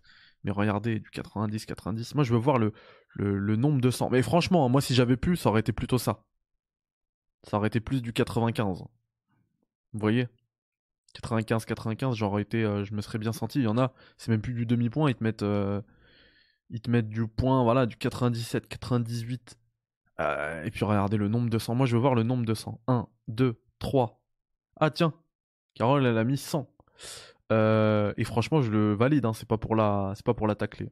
Donc, j'avais dit quoi? 1, 2, 3, 4, 5, 6, 7, 8, 9, 10, 11, 12, 13, 14, 15, 16, 17, 18, 19, 20, 21, 22, 23, 24, 25, 26, 27, 28, 29, 30, 31, 32, 33, 34, 35, 36, 37, 38, 39, 40, 40, 100. Mais what? C'est quoi cette dinguerie? Qu'est-ce que c'est que cette folie, les gars? J'ai jamais vu ça. Hein. Je vous le dis, j'ai jamais vu ça. Waouh et, en plus, euh, dans, ces 40 100, les gars, il euh, n'y a pas. Alors, je vous explique en fait comment. Il faut que je vous explique. Enfin, je pense qu'il y en a beaucoup qui le, savent déjà mais il faut que j'explique comment fonctionne Metacritic. En fait, chez Metacritic, il y a un algorithme secret. C'est exactement comme euh, Nutella et la recette secrète ou, euh, le Coca. Il, ne dévoile pas comment ces notes sont agrégées, comment comment sont comment euh, comment dire, comment ces notes sont pondérées, voilà. Parce qu'en en fait, chacun des médias a un coefficient. IGN global étant le média jeu vidéo numéro 1, en fait, sa note va peser beaucoup plus que les autres. Et du coup, parmi ces 40 100, il y a des. Il y a des. Euh, y a des médias, c'est pas des pipes. Genre IGN, ils te mettent 100, ta note, elle va forcément augmenter parce qu'ils ont un gros coef. Vous voyez, c'est un peu. Euh, IGN, c'est un peu les maths quand tu fais euh, une série scientifique au bac. Le coef, il est énorme. Donc si tu réussis les maths, t'as de grandes chances d'avoir ton bac. Euh, et du coup, là, il y a, par exemple, j'ai vu, hein, j'ai vu IGN, j'ai vu VG 247, c'est gros coef. J'ai vu, euh, tout à l'heure VGC, c'est un 100, gros coef. Faudrait voir JV. Les JV, je les ai pas vus. Peut-être que leur test, il a pas, je sais pas pourquoi il apparaît pas encore. Ou alors il était pas dans les 100 peut-être. Quel est le test de JV Bah puisqu'on est dans une revue de presse, je vous propose qu'on regarde ça. Vais.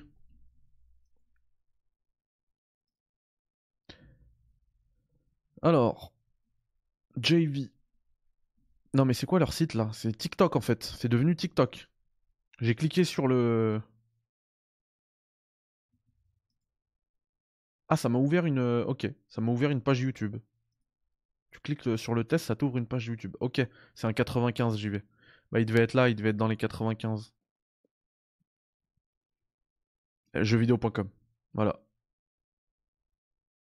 Trust Us. Ah, vous voyez, je vous ai dit, c'est un peu nul que.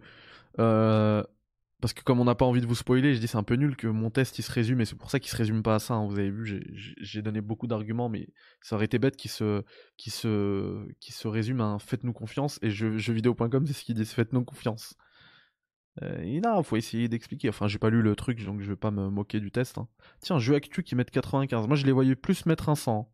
D'habitude, ils mettent de, ils mettent de très bonnes notes, donc euh, ils ont mis, ils ont même déjà mis un 110 sur 100, donc euh, je les voyais plus haut. Ce serait intéressant aussi d'avoir le test de Game Cult. On peut peut-être euh, le chercher ici. CTRL F. Game Cult. Non. Ça se trouve qu'ils sont même plus sur euh, Metacritic. Je sais pas.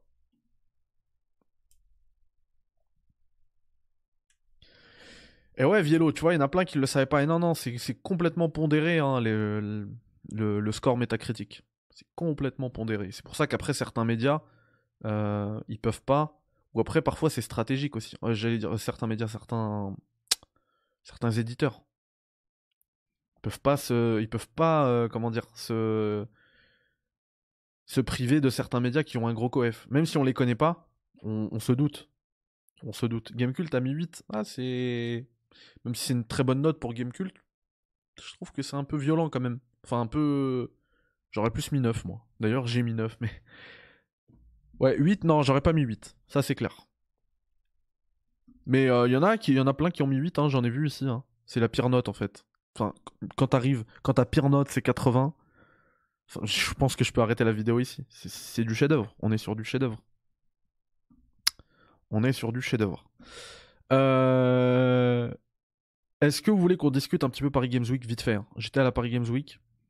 Euh, alors je sais pas son coef je ne sais pas du tout. Et je voulais vous parler d'un gars. Pour une fois, j'ai envie de vous parler euh, de cette personne. J'ai jamais parlé de lui. Et en plus, j'ai envie d'en parler positivement. C'est EMB. Je sais pas pourquoi il fait pas l'unanimité. Mais les gars, j'ai envie de vous dire que ce gars-là, en fait, moi, il m'a, pas mal, enfin, il m'a marqué par sa gentillesse, par sa disponibilité avec les gens. Vraiment. Euh, tout le monde était à la maison pour euh, balancer les tests de God of War Ragnarok. Moi, c'était un test écrit. Puis après, je vous ai dit, on se fait une revue de presse en live le soir et tout, donc c'est à la cool. Donc je suis parti quand même à la Paris Games Week et j'ai croisé EMB. Franchement, à chaque fois qu'un gars lui demandait euh, EMB, est-ce qu'on peut prendre une photo et tout, c'est un gars qui fait de l'actu du jeu vidéo, Rickem. Donc techniquement, euh, c'est un peu, euh, c'est un peu un concurrent entre guillemets parce que moi je suis minuscule comparé à lui. Lui, il a vraiment genre un 300 000 abonnés. Hein. Il est, il est chaud. Franchement, les gars, je vous le dis, hein, humainement, j'ai rarement vu un gars aussi, euh, un gars aussi bien. Parce que ça, c'est pas du cinéma. Et je vais vous expliquer pourquoi. Le gars, à chaque fois que tu lui demandes un truc, et c'est pas juste, il s'arrête, il fait une photo, genre un faux sourire. Ah, salut, bonne soirée, super, c'était cool. Non, il te fait ça, il te fait ta photo. Il y en a plein qui lui disaient, est-ce qu'on peut faire un, est-ce qu'on peut faire un, selfie et tout? Et il se pose et il parlait pendant des. À chaque fois, avec euh, à chaque fois une nouvelle personne, 15 minutes, 20 minutes. Il reste, il donne de son temps. Euh, je l'ai vu, enfin, il voulait tester un moment euh, Sonic et moi aussi je voulais le tester parce que je suis parti en fait avec mon fiston et il adore Sonic. Donc je suis parti, j'ai même pas joué, c'est lui qui a joué. Et, et je vois le gars, il fait la queue comme tout le monde. Hein. Il est pas là en mode, eh, je suis MB, j'ai 300 000 abonnés, laisse-moi passer, je vais jouer. Non, il fait la queue comme tout le monde. Voilà. Bah, franchement, moi, je l'ai vu. Moi, de ce que j'ai vu, j'ai pas vu quelqu'un de faux. Euh, Viello. Euh... En plus, j'ai pas envie de faire du drama ou quoi, donc c'est vraiment un truc positif que j'ai envie de dire sur lui. Et ce que je voulais dire par rapport justement au test euh, de God of War, tout le monde était à la maison justement pour gratter, faire, bah, c'est pas gratter les vues, mais en tout cas, voilà, ne pas rater la, la, la diffusion au moment de la levée de l'embargo. Lui, il était là. Et on a discuté après, il me dit euh, Bah, moi, en fait, God of War, je l'ai pas terminé. Il aurait pu rusher tout le temps que je vous dis, là, les 15 minutes qu'il donne à un tel, les 30 minutes qu'il donne à l'autre, etc. Bah, en fait, il aurait pu faire euh, comme les autres et pas venir. Venir en mode star, le, la soirée qui était même pas ouverte au public, qui était la soirée presse à laquelle j'étais, là, où j'ai dévoilé mon jeu barbelé. D'ailleurs, vous avez le lien pour précommander. Let's go, précommander. Il est à 20 euros. Vous pouvez l'avoir à 15 euros là si vous précommandez euh, sur le lien Indiegogo. Bref. Euh, du coup, euh, il aurait pu, ouais, il aurait pu faire comme tout le monde, faire la star. Je viens, je viens la soirée presse. Le reste, je m'en tape. Je viens pas.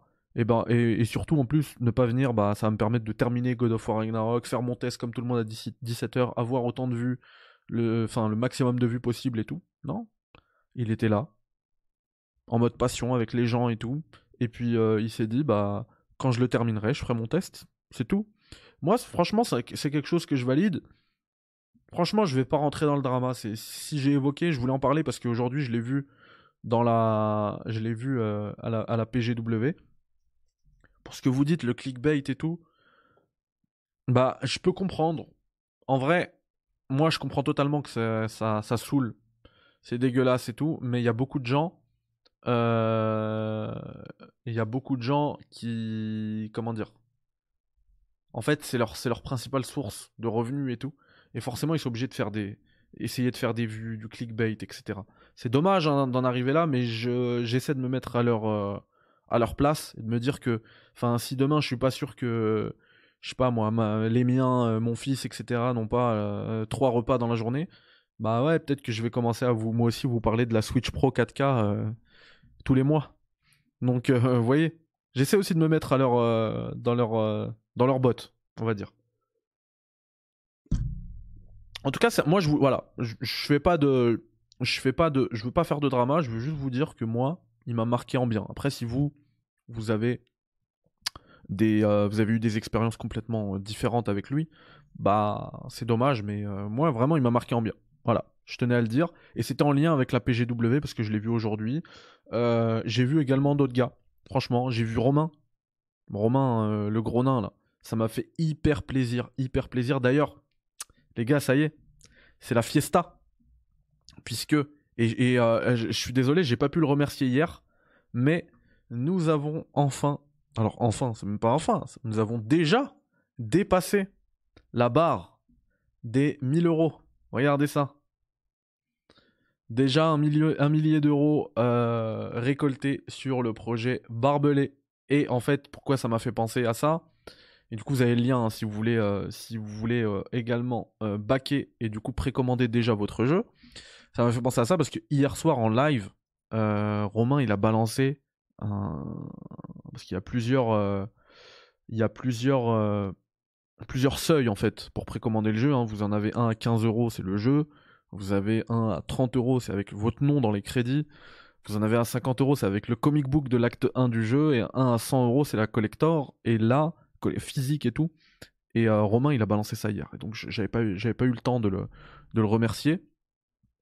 Et, euh, et du coup, voilà je tenais à le dire, ça m'a fait plaisir. Je l'ai vu à la PGW. J'ai vu d'autres, euh, j'ai vu Grenoble Gaming qui m'a envoyé un petit message euh, sur Twitter. Il m'a dit est-ce qu'on peut se voir? Je suis parti le voir.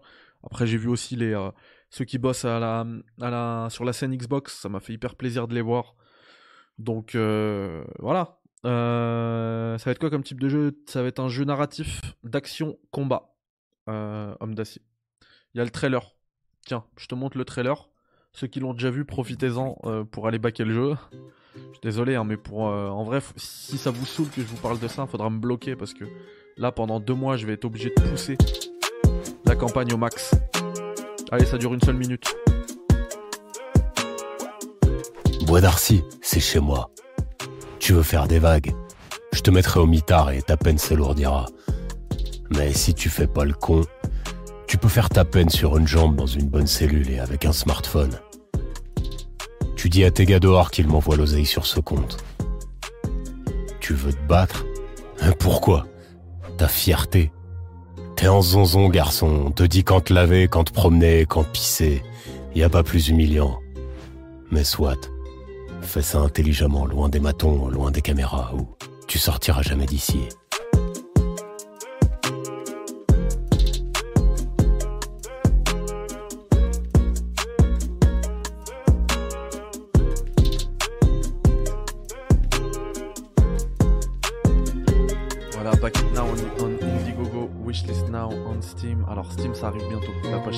Wishlister ça arrive très vite. C'est pas encore disponible, mais ça va arriver. Voilà.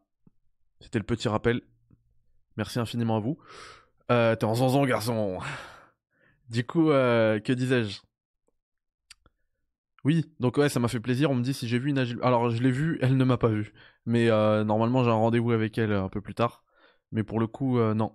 J'ai pas pu la voir, mais j'ai vu d'autres. J'ai vu, j'ai vu Nati, j'ai vu, enfin, j'ai vu d'autres, personnes de, de, Microsoft et c'était, super cool.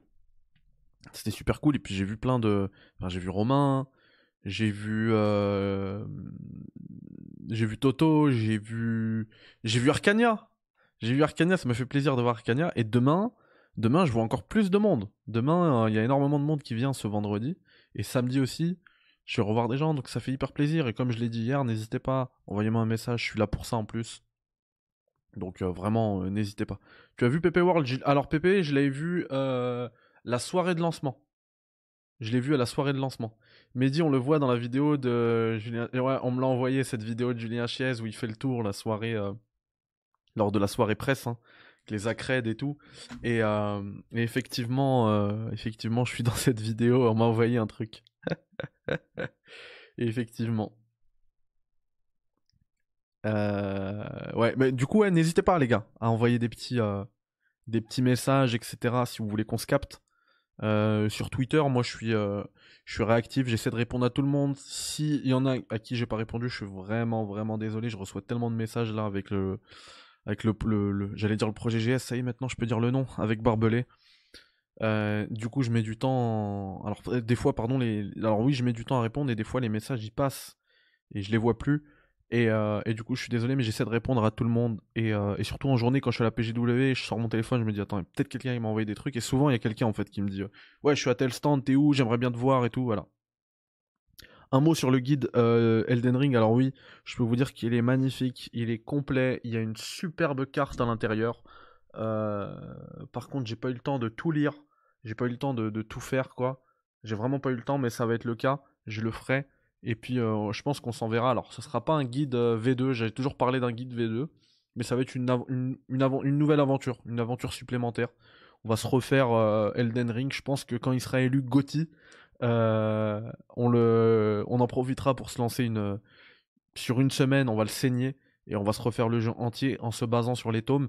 Mais en vrai, en vrai de vrai, les tomes, ils ont rien de plus que, bah, que le guide alors c'est pas euh, c'est pas pour me la péter hein, que le guide que j'ai fait, mais même que les autres guides que vous pouvez trouver sur euh, internet et tout, en fait tout avait été trouvé par la communauté. Il y a rien de a rien de nouveau. Cela dit, le livre le déjà en plus d'être beau et ça fait vraiment plaisir de l'avoir dans une collection. Il apporte plein de trucs au niveau du lore. Et ça c'est plutôt euh, c'est plutôt sympathique. Ouais, génération sacrifiée. Exactement. GS, ça veut dire génération sacrifiée. Ouais, pardon. Ton avis, God of War ou Elden Ring? J'en ai parlé tout à l'heure. Euh, pour moi, c'est Elden Ring, à titre perso. Après, si God of War l'est, ce sera pas volé. Ouais, je pense qu'il va, y avoir une belle bataille. Je dirais que c'est du 60-40 Elden Ring. Mais euh, pour monter à 40, franchement, fallait le faire. Hein. Parce qu'Elden Ring, c'est pas rien, les gars. Hein. C'est pas rien, et surtout, il faut pas faire. Euh, quand vous l'aurez terminé le jeu, avant de dire c'est le Gotti, c'est pas le Gotti, attendez genre une bonne semaine. Parce que moi, ça fait une bonne semaine que je l'ai terminé le jeu. Et du coup, attendez une bonne semaine, histoire que ça redescende. Et euh, faut pas être dans la culture de l'instant. Il faut se rappeler de ce qu'était Elden Ring en février. Hein. Il faut se rappeler aussi du phénomène qu'a été Elden Ring pour le jeu vidéo. Le nombre de ventes, c'est ahurissant. Surtout pour ce type de jeu. Donc, euh, faudra pas qu'on sombre dans la culture de l'instant, les gens. Je vous le dis.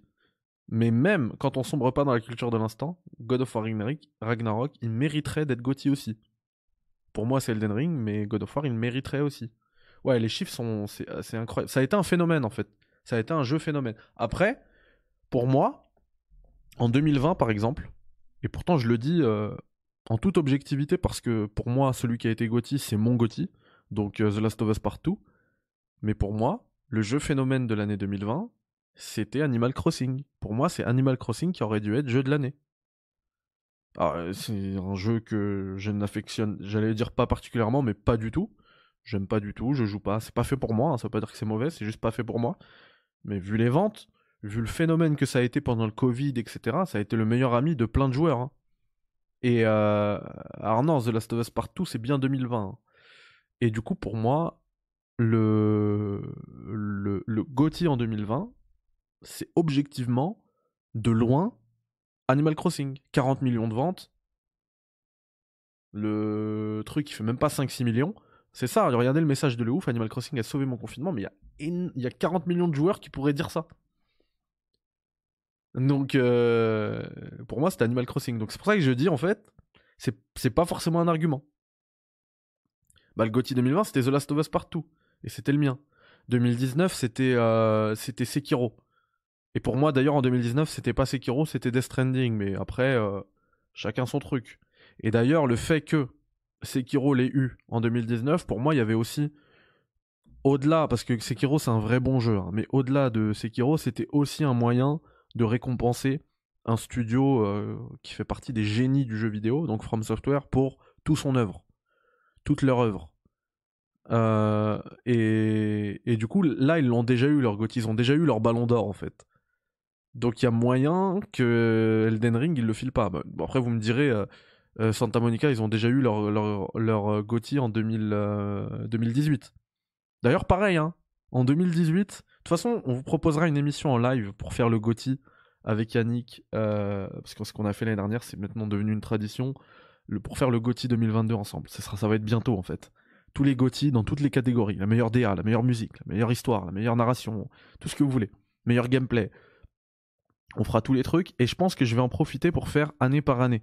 Parce que en 2018, c'était God of War le, le, le, et j'étais absolument pas d'accord avec ça.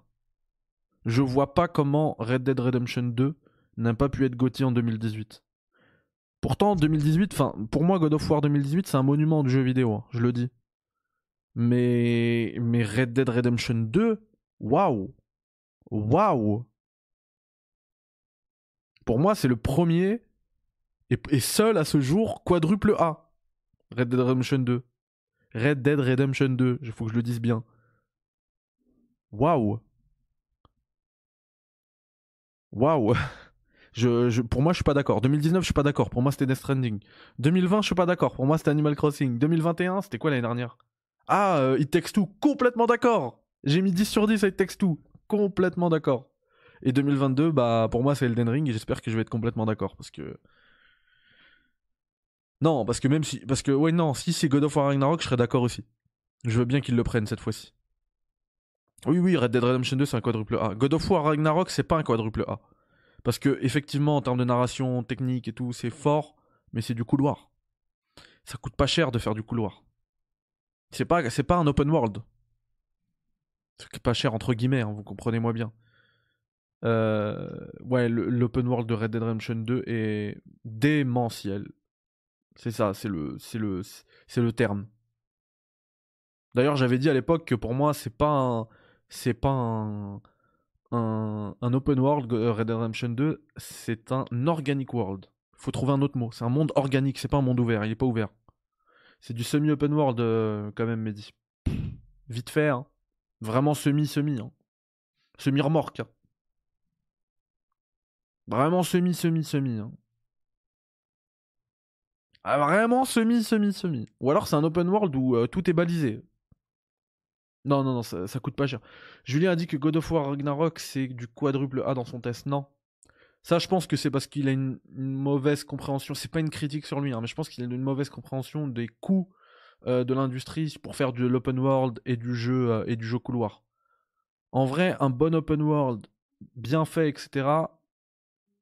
Sans une grosse qualité technique, bah en fait, en fait, les, les, les budgets ils se réajustent. On va dire que genre un open world, euh, concevoir un open world, mais sans les animations faciales, euh, etc. Enfin, concevoir un open world, on va dire, bien solide, etc., cohérent, ça va coûter une certaine somme. Et euh, mais tu vas, tu vas, gagner des sous dans le sens où tu vas pas faire euh, une narration aussi poussée que certains jeux. Et en fait, eux, ils vont perdre de l'argent. Ils vont pas, ils vont pas perdre de l'argent chez, les PlayStation Studios dans la conception de l'open world, mais ils vont la perdre dans la mocap, dans les acteurs, dans toute la réalisation, la narration, etc. L'aspect technique qui est poussé au max, faut que le jeu soit magnifique et tout. Tout ça, ça coûte, ça coûte énormément d'argent, certes, mais ils regagnent de l'argent dans la structure de leur jeu qui est, bah, en fait, c'est à chaque fois des entonnoirs. C'est toujours, euh, c'est que des couloirs, succession de couloirs. C'est pareil, The Last of Us et tout. C'est toujours pareil. Donc pour moi, on est, on est vraiment pas dans un quadruple A dans, dans God of War Ragnarok. Par contre, dans Red Dead Redemption 2, lui, il a les deux. Il a l'open world, ce monde organique là, et il a la réalisation d'un God of War Ragnarok. Enfin, tu lances aujourd'hui Red Dead Redemption 2, c'est pareil quoi. Tout y est déjà. Donc là, pour moi, on est vraiment sur un quadruple A parce que celui-là, il pousse les curseurs partout au max. Red Dead Redemption 2. Alors que God of War et d'autres productions PlayStation, ils font pas mal d'économies sur la structure de leur jeu, justement, qui est restrictive, qui demande moins de, conception sur le monde, sur, euh, les systèmes de jeu, etc. Ça va être un jeu fou alors sur Ragnarok, s'il peut être Gauthier. Oui, oui, oui, ah, je l'ai dit, hein. il est complètement dingue, hein, Ragnarok.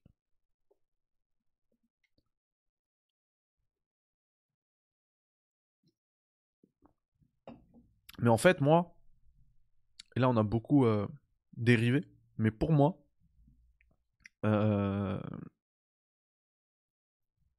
pour moi, on reverra plus de jeux à la, à la Red Dead Redemption 2. Parce que ça coûte beaucoup, beaucoup, beaucoup, beaucoup trop d'argent et c'est beaucoup trop risqué pour les éditeurs. Il n'y a personne qui va te donner des centaines de millions sur 7 ans pour que tu développes un jeu. Personne, personne. Personne va faire ça. Et du coup, maintenant, je pense que même les, euh, productions ont tendance à se, standardiser et à se faire sur 3-4 ans maintenant, max 5 ans, tu vois. Et je pense que GTA 6 aussi, ils vont, faire en 3-4 ans, ils vont le faire. D'ailleurs, on le sait, euh, le développement de GTA 6, il a commencé il n'y a pas si longtemps que ça. Il n'y a vraiment pas si longtemps que ça, il sortira dans pas longtemps en fait. Je pense qu'il va, il va bénéficier de 3 ans de développement et ça va sortir. Donc je pense pas, en vrai. Je pense que c'est un, en fait, Red Dead Redemption 2, ça restera un ovni, et c'est hyper dommage qu'il ait pas eu le Gauthier au Game Awards. Parce que c'est le plus prestigieux, c'est un peu la cérémonie du Ballon d'Or, parce que dans, plein d'autres cérémonies, il a été, il a été euh, Gauthier, et à juste titre. Et moi, je suis un fanboy hein, de Kratos de God of War, et je vous le dis, en 2018, euh, c'était pas, c'était pas mérité. C'était un, c'est un jeu incroyable, hein, c'est un chef-d'œuvre. Mais Red Dead Redemption 2, incroyable. Incroyable. Bon, il faut avoir 70 heures devant, soi pour, euh, pour se le faire.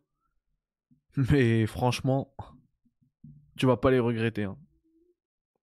Alors si, en fait, Red Dead, Red Dead 2, il a été rentable. Quand tu regardes les chiffres, il s'est vendu à plus de 40 millions d'exemplaires. Ça le place dans le top 10 ever du jeu vidéo.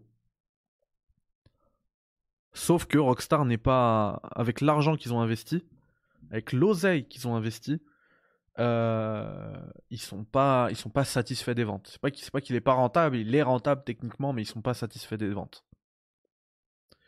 Bon, si c'est la, démocratisation de la modélisation haute qualité plus méta humaine, tu gagnes beaucoup. Oui, effectivement, tu vas gagner beaucoup, c'est vrai, mais on verra. moi, j'y crois pas. J'y crois vraiment pas.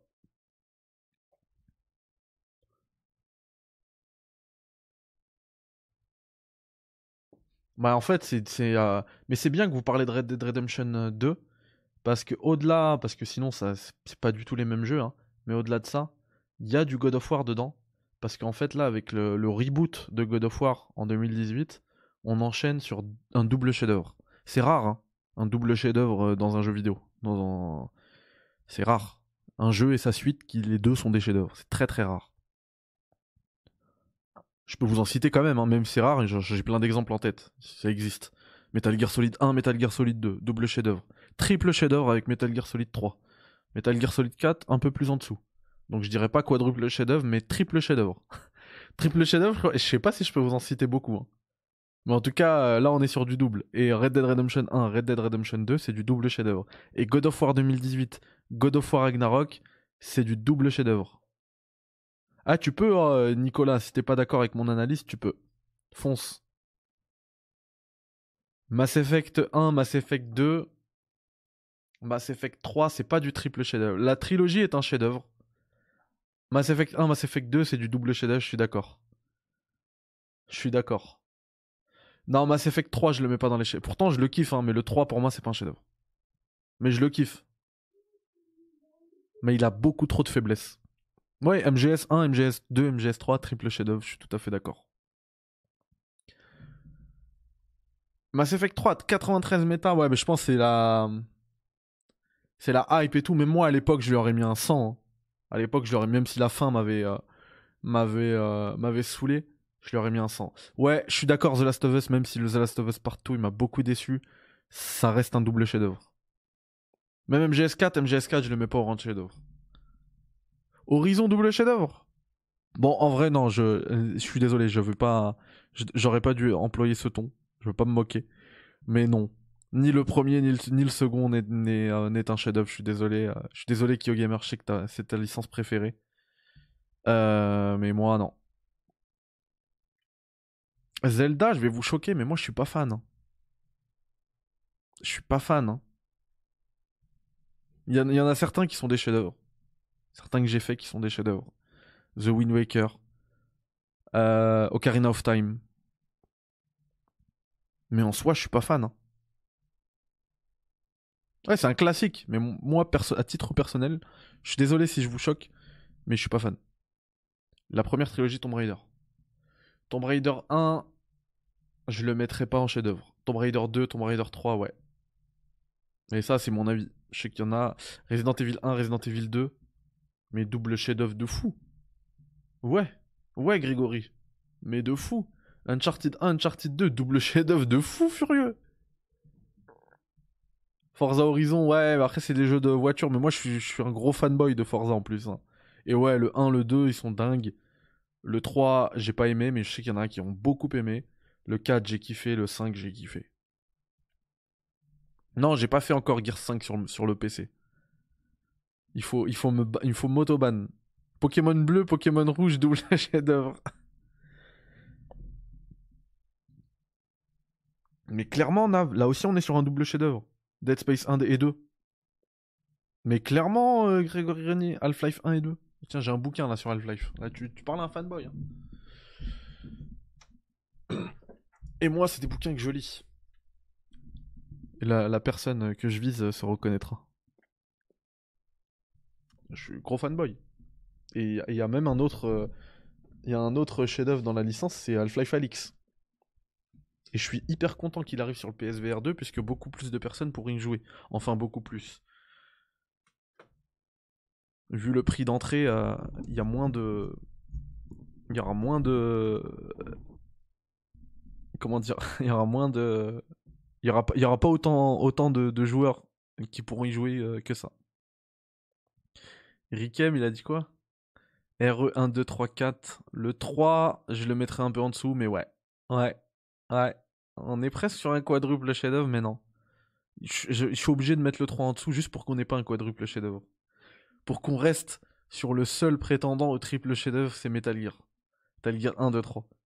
Bon, vous m'avez trouvé pas mal de doubles chefs-d'œuvre, j'en avais aussi, mais essayez de me trouver un triple maintenant. J'avoue, Mass Effect, ça peut rentrer dedans. J'accepte Mass Effect en tant que triple chef-d'œuvre. ouais, Half-Life Alix, il arrive sur le PSVR 2, les gars. Barbelé chef-d'œuvre, j'aimerais bien. Dishonored, j'ai pas aimé. Je suis désolé, Romain. Mais je valide complètement vos avis. Je suis pas, c'est pas pour invalider vos trucs. Vous kiffez, tant mieux. Mais c'est vrai que moi, euh, un peu moins. Meilleur Mass Effect, c'est le 2, je suis d'accord.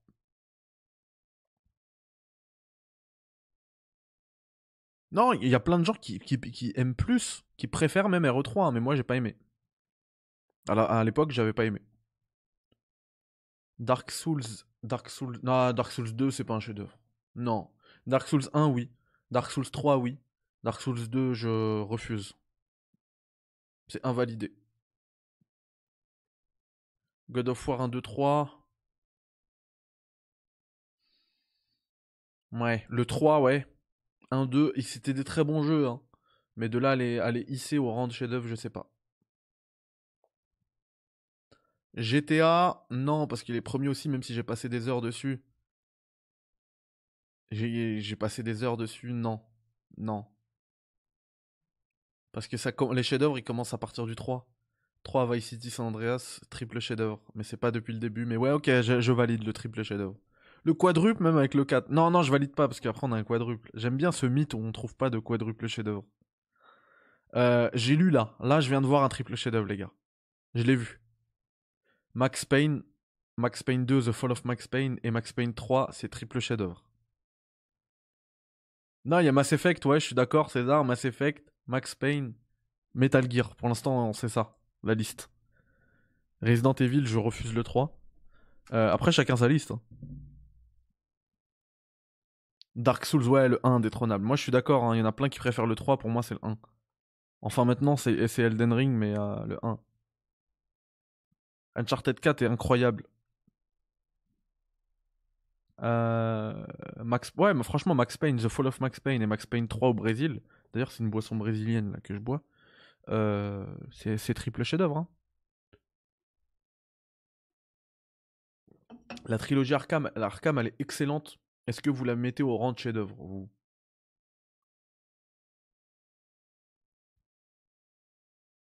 Non, Uncharted, tu peux pas mettre le 3 en chef-d'œuvre. Je peux pas. Ah oui, Bloodborne, mais je l'ai pas fait Bloodborne, ça le truc. J'attends le patch 60 euh, FPS. The Elder Scrolls, je sais pas. Je sais pas. C'est mon problème moi, aussi avec les Dishonored et tout, c'est que. Alors, c'est pas du tout une immersive sim, hein, les euh, Elder Scrolls, mais comme c'est beaucoup trop grand et tout, c'est des jeux qui m'ennuient. Dishonored, je peux m'endormir devant en fait. Tous les, toutes les immersive sims, moi, c'est pas, pas mon truc en fait. Je m'endors. Et je trouve que les immersive sims, euh, elles ont complètement usurpé leur nom. Elles, ne méritent même pas ce titre parce qu'il n'y a rien d'immersif. Il n'y a rien de vrai. Et c'est pour ça que moi je fais du. Vous, avez vu que je kiffe les, euh, les runs permadeath où t'as qu'une seule vie. Tu joues, tu meurs, tu reprends au début. C'est un truc de sadique, mais il y a ce, ce truc où justement là c'est immersif. Tu joues ta vie. Dans les immersive sims, j'ai envie, j'ai envie d'appeler ça des sims, tout simplement. Des SimCity. Parce qu'il n'y a rien d'immersif, parce qu'en fait, il faut manipuler ta sauvegarde à chaque fois. Donc tu tentes un truc, tu sauvegardes. Ah non, attends, si je fais ci, lui il va faire ça, et tu charges tout de suite après, tu resauvegardes, tu charges. Non. Moi, moi ça m'endort. On en ferait un débat, je prendrais peut-être euh, genre Gags avec moi, puisque lui il fait du, de l'immersive sim, c'est son truc et tout. Mais moi, euh, j'aime pas du tout. C'est ce qui m'a aussi dérangé dans Weird West, puisque c'est une immersive sim, même si c'est un, bon jeu. Hein. Ah exactement, mais moi je, vois rien d'immersif en fait. Alors, attendez, j'ai raté des trucs. Mario 1, 2, 3. Je sais pas. Splinter Cell, alors, oui, mais on n'est pas sur un triple chef-d'œuvre parce que Pandora Tomorrow, je le mets un peu en dessous. Mais effectivement, le premier Splinter Cell et Chaos Theory qui vient après Pandora Tomorrow, c'est deux chefs-d'œuvre. Ouais, Mario, ouais, ouais, ouais, ouais. Je dirais que là, c'est du triple classique, quoi. Mais ouais. Prince of Persia, indiscutable. Je sais pas.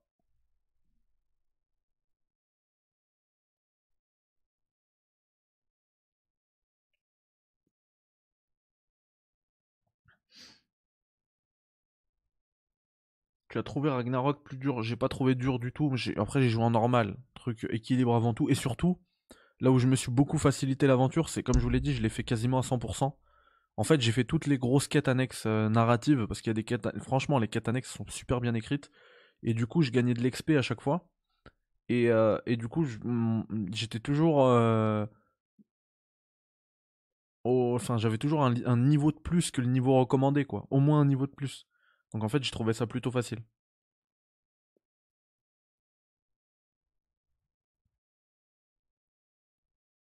Ah, d'ailleurs, des trucs que j'ai pas dit dans mon, dans mon test, quand je parlais aussi de partage de savoir entre les studios, il y a un truc qui est plutôt cool dans God of War euh, Ragnarok, c'est que dans les quêtes annexes, quand tu vas pour les faire, on te donne les, récompenses que tu, que tu recevras si tu mènes cette quête à bien. Et ça, c'est bien, en fait tu sais dans quoi tu te lances. Et un autre truc aussi que je voulais mentionner, par rapport au quête annexe. Euh, non, j'ai oublié, c'est pas grave, j'ai perdu. Barbelé 1, le 2 et le 3.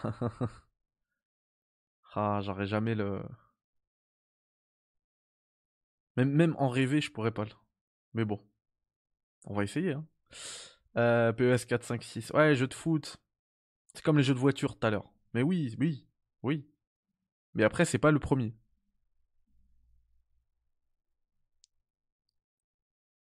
Euh... Attendez, moi je, vais essayer de vous en trouver un autre. Qu'est-ce que je peux vous trouver?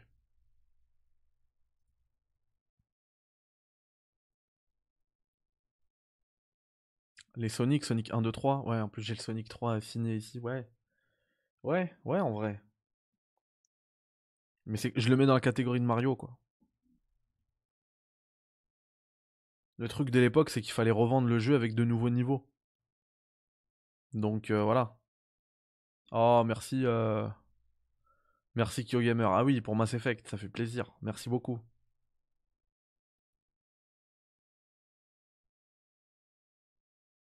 Ouais, ça passe, mais ça passe à DMC.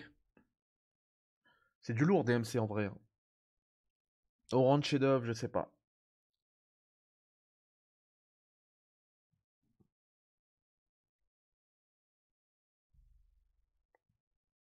J'avoue, euh, Orange Shadow, je sais pas. Merci pour ta passion de travail. Merci Romain, merci infiniment pour ton message, ça fait plaisir. Grand Turismo, pareil, jeu de voiture, ok.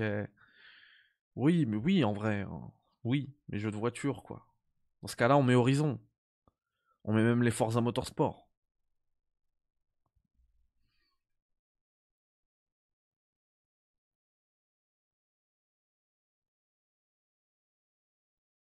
Hmm. Hitman. Alors, est-ce que le Hitman depuis le, reboot là entre guillemets, mais parce que avant euh, super jeu, Ranch Shadow, je suis pas sûr. Euh, tac, j'ai manqué des trucs FIFA, de FF8 et FF9.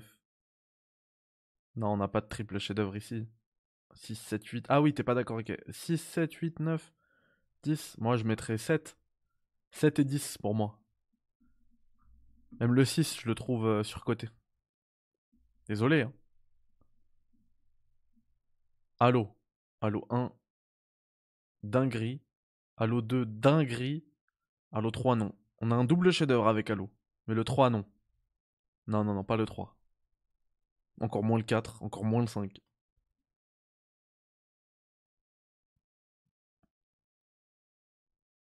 Breaking Bad, Better Call Saul, double, double chef-d'œuvre. Le parrain 1, le parrain 2, le parrain 3, triple chef-d'œuvre. Soji, il a dit quoi? Ah oui, ouais, c'est un bon de ouf. Crash Bandicoot? Ouais, pas chef-d'œuvre aussi. Resident Evil 1, 2, 3, chef-d'œuvre pour l'époque. Ouais, en vrai, ouais. Hein. Le 3, je... enfin, il y a tellement de gens qui le kiffent que je pourrais le mettre dedans. Assassin's Creed Origin, Odyssey. Alors, Origin.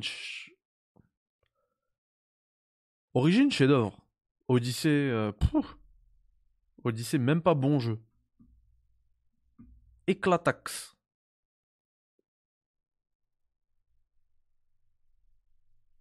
Il a que Halo 2. Non, Halo 1 aussi, il est ouf. Non, non, faut, faut pas abuser. Halo Combat Evolved, il est ouf.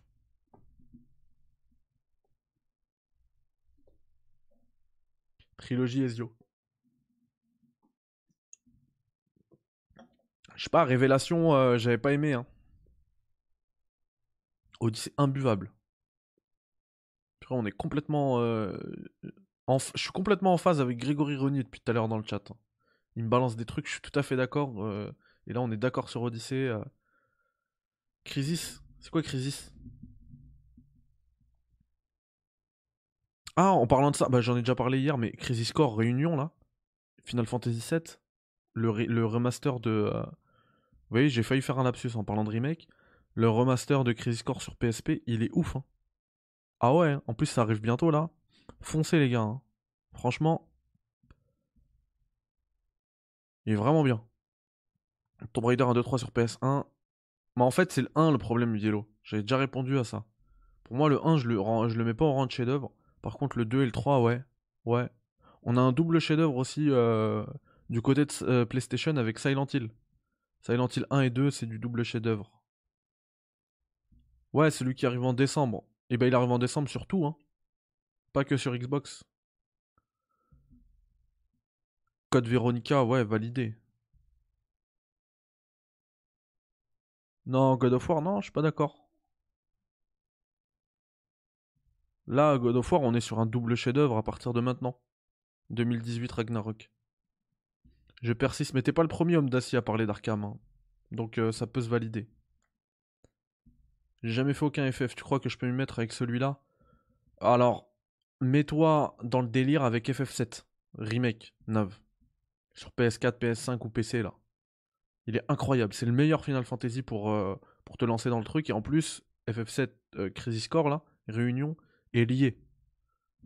Donc, euh, ça va être un bon truc. Splatoon 1, 2, 3. Bah, en fait, Splatoon 1, 2, 3, c'est un seul chef-d'œuvre. Si tu le considères comme un chef-d'œuvre, ça n'en est qu'un seul puisque c'est le même jeu. Mais elle était pas mal celle-là. Ouais, mais pas sur Xbox. Ah ouais, t'es que sur Xbox, d'accord. Ah ouais, effectivement, ça c'est relou, hein. C'est relou ces trucs de d'exclusivité juste à cause de ça. Ouais, bah du coup, fais Crisis Core, tu vas voir, le jeu il est super bien. Dying Light 1 et 2, très très très très bon jeu, pas chef-d'œuvre pour moi. Mafia 1, Mafia 2. Ouais, on s'approche du double chef-d'œuvre, même si je mets le 2 un peu en dessous. Et le 3 très en dessous. Alors, j'ai pas testé sur Switch. Moi, j'ai testé sur PS5 c'est- parce qu'en fait, Crisis Core il est disponible à la PGW, mais euh, sur le stand PlayStation, du coup, ça tourne sur des PS5 et euh, il est excellent, mais sur PS5. Donc, je sais pas comment ça va tourner sur Switch. J'ai pas pu tester. Ouais, Red Dead 1, Red Dead 2, on en avait parlé tout à l'heure. On est sur du double chef-d'œuvre complètement. On est complètement dedans. GTA, le problème, c'est que les premiers, je les mets pas dans le rang chef-d'œuvre. Par contre, oui, 3, Vice City, San Andreas, on est sur un triple chef-d'œuvre.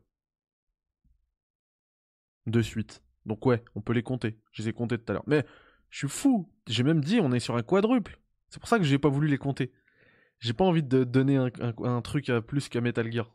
Mais ouais, on est sur un quadruple. Hein. Euh, GTA 3, Vice City, San Andreas, 4, quadruple.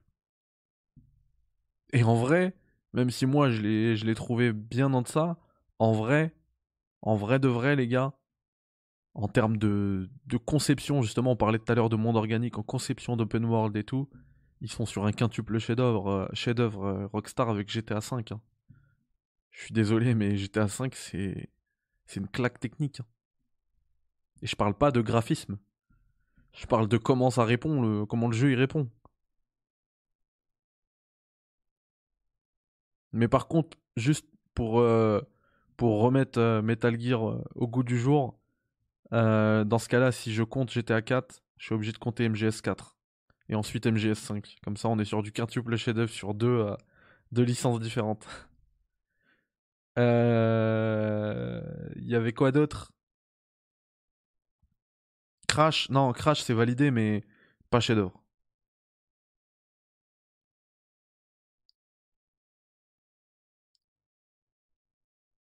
Ah oui, on- c'était Mass Effect aussi l'autre. Bah, moi, euh, je je suis la seule personne dans le monde, mais moi je te mets Andromeda en chef-d'œuvre. hein. Je te le mets clairement en chef-d'œuvre. Là, je vous montre, j'ai les trois romans Ma- Andromeda devant moi, je les ai lus les trois. C'est pas du, cinéma chez moi. Je valide vraiment Andromeda. On est sur un quadruple chef-d'œuvre avec Mass Effect.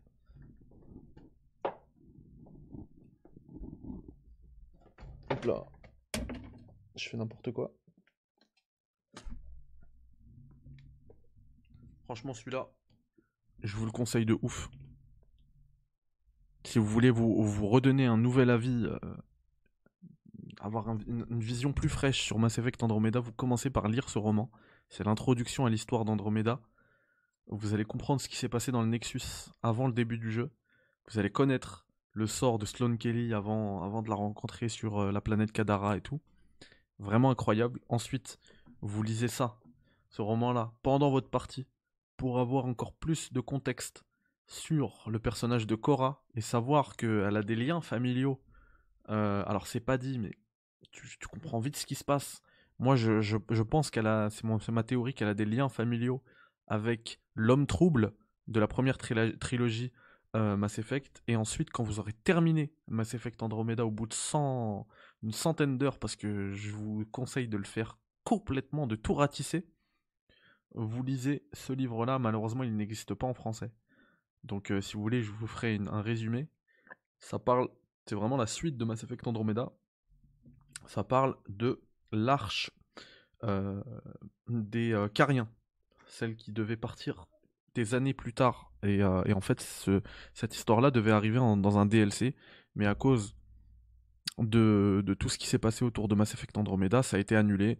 Et, euh, les équipes de euh, les équipes de qui devaient s'occuper de ce DLC, donc de, BioWare, ont été placées sur le projet Anthem. Donc voilà, c'est super. Hein. Ils ont, ils ont, ils ont cassé un chef-d'œuvre pour faire un, pour faire une daube avec, euh, avec Anthem. Merci, merci infiniment. Merci infiniment. En fait, c'est pas, même pas EA ou BioWare le problème, c'est les, c'est les, c'est les gens sur Internet, des gens qui n'ont jamais joué au jeu.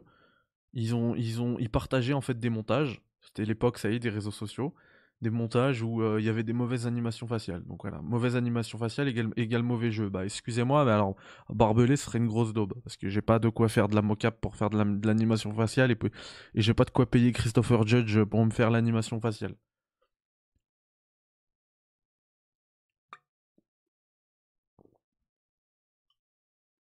Du coup, il s'est fait déchirer pour rien. Je pense que ce soir, je vais jouer à Mass Effect Andromeda, les gars. Ça y est, je me suis, je me suis auto-chauffé. Ouais, on va y aller tranquillou. Hein. Surtout que demain, il y a une grosse, euh, une grosse journée. Et bonsoir à Johan. Bonsoir à tous. Euh, allez, vous m'avez trouvé un dernier, comme ça on part sur un dernier double, double ou triple chef-d'œuvre. Bioshock 1, 2, 3. Alors, je les ai jamais fait, Vielo. Je confesse. Je les ai jamais fait. C'est sur ma liste. C'est dans mon backlog. Mass Effect, j'ai découvert avec la Legendary Edition sur le Game Pass, mais j'ai du mal avec le gameplay du 1. Oui, le gameplay du 1 est très daté, même s'il y a quand même un gros effort de vrai lifting et tout, c'est daté. Moi, je te conseillerais de prendre ton temps dessus parce qu'il est quand même vraiment bien, notamment l'histoire et tout. Passe plus de temps dans les menus en vrai, les codex et tout. T'as même pas besoin de lire en fait, t'as une voix qui doit te lire les trucs les plus importants. Lis, imprègne-toi des races, de l'univers, du lore et tout grâce à Mass Effect 1. Une fois que tu l'as terminé, tu vas voir au niveau de Mass Effect 2, ça a beaucoup mieux vieilli en termes de gameplay. Vraiment beaucoup plus. Je suis un fou aussi, j'ai aimé Andromeda, on doit être deux sur Terre, mais de ouf. Mais en vrai, on n'est pas que deux, hein. on n'est pas si peu que ça. Il y a plein de gens, chaque fois que je dis j'ai kiffé Andromeda, il y a plein de gens qui me disent ouais, mais en vrai, c'était un bon jeu. Tous ceux qui, ont, donné une chance à Andromeda, à la fin, ils ont, ils ont plutôt bien kiffé. Après, il y en a qui peuvent euh, ne pas aimer, comme tous les jeux, mais en vrai, ce qui s'est passé autour d'Andromeda, c'était vraiment injuste. Tout le monde l'a détesté, alors qu'il y en a beaucoup qui n'y ont pas joué, juste parce qu'il y a eu des, il y a eu des, montages sur les, euh, les animations faciales. Dommage. T'as t'es encore plus fan que moi. Ah non, mais moi, Mass Effect, j'en ai d'autres. Hein. J'ai vu tout à l'heure, on parlait du livre de Third, il est aussi sous mes yeux. Hein. Il est juste là. Mais le livre de Third... Ah si, il parle aussi d'Andromeda. Effectivement. Euh, Donkey Kong. Ok, je valide. Faut que je joue dans la salle du temps. Ah ouais, c'est ça le problème. Tu m'as donné envie de le refaire Andromeda. Je l'ai fait à la sortie, j'avais aimé. Oh, ça fait plaisir, Susano. Ça, ça fait vraiment, vraiment plaisir. Portal, Portal 1 et 2, double chef-d'œuvre, merci. Portal 1 et 2, moi je mets les deux. Half-Life, on en a parlé, complètement chef-d'œuvre. On est complètement dedans. Goat Simulator 1, 2, 3, triple chef-d'œuvre. J'ai vraiment peur pour Starfield Critique, ils ont pas annoncé de race extraterrestre. Ouais, on verra. Mais moi, euh, pardon. Je me méfie de ouf euh, euh, de la génération procédurale. Euh. Ah ouais, c'est trop bien, le N7 Day, c'est lundi Ouais, lundi, lundi, on aura, certainement des annonces sur Mass Effect. Bon, bah lundi, émission Mass Effect. Ça y est. Lundi soir, 21h, on se capte en live, ici sur YouTube. Maintenant, tous les lives sont sur YouTube. Hein. Pas tous les lives. Tous les lives actus sont sur YouTube. Les lives Let's Play, quand on va jouer, c'est sur Twitch. C'est-à-dire que je vais être bientôt autorisé à vous streamer du God of War Ragnarok, le début et tout. Ce sera sur Twitch. Donc vous viendrez sur Twitch. Pensez-le. Andromeda, super gameplay. Mais incroyable. Le, dash. Moi, mon amour du dash, il est né avec Andromeda. hein, C'est assez récent. hein. Mais maintenant, ils me font un dash partout. Et d'ailleurs, hein, voilà, la boucle, comme ça, la boucle sera bouclée. On pourra terminer le stream. Euh, et c'est super d'ailleurs aient, qu'ils aient proposé ça dans God of War Ragnarok. On peut remapper tous ces boutons. Et du coup, euh, la roulade slash dash, etc., l'esquive là, dans God of War, pendant les combats, elle est mappée sur croix. Pour moi, c'est impossible. J'arrive pas à faire une roulade ou un truc avec croix. Du coup, je l'ai remappé sur rond, et ça, ça vient de, ça vient d'Andromeda en fait, parce que je mettais des, des gros coups de, des gros coups de jetpack vers la gauche et vers la droite pour éviter les projectiles ennemis et tout, grâce à rond et ouais. Andromeda, il est encore beau aujourd'hui, mais il est magnifique. T'arrives sur Eos, le sable et tout, il est magnifique, Andromeda. Il a une vraie direction artistique, les planètes et tout. C'est ouf, Andromeda. euh, Mais oui, le dash, grave nouveauté dans la série. Non, le, dash, c'est incroyable. T'as commencé à être léger avant de connaître Andromeda. Euh, oui, bien sûr. Bien sûr. Moi, en fait, je suis un des. je dis pas ça avec prétention, hein, parce qu'il y a plein de gens qui me disent ouais, j'ai connu Mass Effect sur le tard et tout. Moi, Mass Effect, j'ai connu en 2007 avec la sortie, le premier, quoi. Le premier, et je lui ai collé peut-être 1000 heures. J'étais un adolescent, j'avais rien à faire de ma vie, j'étais un cancre à l'école, j'apprenais pas, je faisais pas mes devoirs. Mais Mass Effect, j'étais au lycée, genre. Imaginez tout le temps libre. Aucun, aucune responsabilité, rien. Et j'étais tellement un bon à rien que j'avais même pas d'ordinateur pour le faire tourner, j'avais que la Play le jeu il n'existait pas sur Play. Mass Effect. C'est pour ça qu'en fait, comme en France la Play elle est hyper populaire, il y a plein de gens qui, qui, ont connu Mass Effect sur le tard. Euh, moi, Mass Effect, je l'avais installé sur l'ordinateur de mon frère. Et mon frère, lui, comme c'est mon grand frère, bah lui, du coup, il commence à grandir, il calculait un peu moins, et des fois, il était pas là et tout. Mais non-stop sur le game, non-stop sur Mass Effect. Et dans ma tête, je me disais, mais c'est quoi cette dinguerie? Comment c'est possible qu'une dinguerie comme ça, puisse exister Et qu'il n'y ait pas plus de gens qui en parlent Et en fait, moi, à cette époque-là, j'étais dans un délire de conquête spatiale. Dans ma tête, je voulais être un astronaute. J'étais passionné par l'espace et tout. Et je cherchais tous les jeux. C'est pour ça que j'avais fait KOTOR aussi à l'époque. Tous les jeux qui, qui parlaient un peu d'espace. Je voulais ça. Et j'avais trouvé sur internet. Alors j'avais attendu longtemps pour que la page elle se, elle se charge. Il y avait pas de, Si, j'avais la DSL quand même. Il n'y avait pas de fibre ou quoi. Et je vois, ce- je vois Mass Effect, je deviens ouf. Euh, alors bien évidemment, je le télécharge pas très légalement hein, à l'époque. Je le lance. Waouh Le jeu, il prend en compte mes choix. Genre là, je suis gentil. J'ai des choix dans le jeu. Et quand je fais ça, je suis méchant.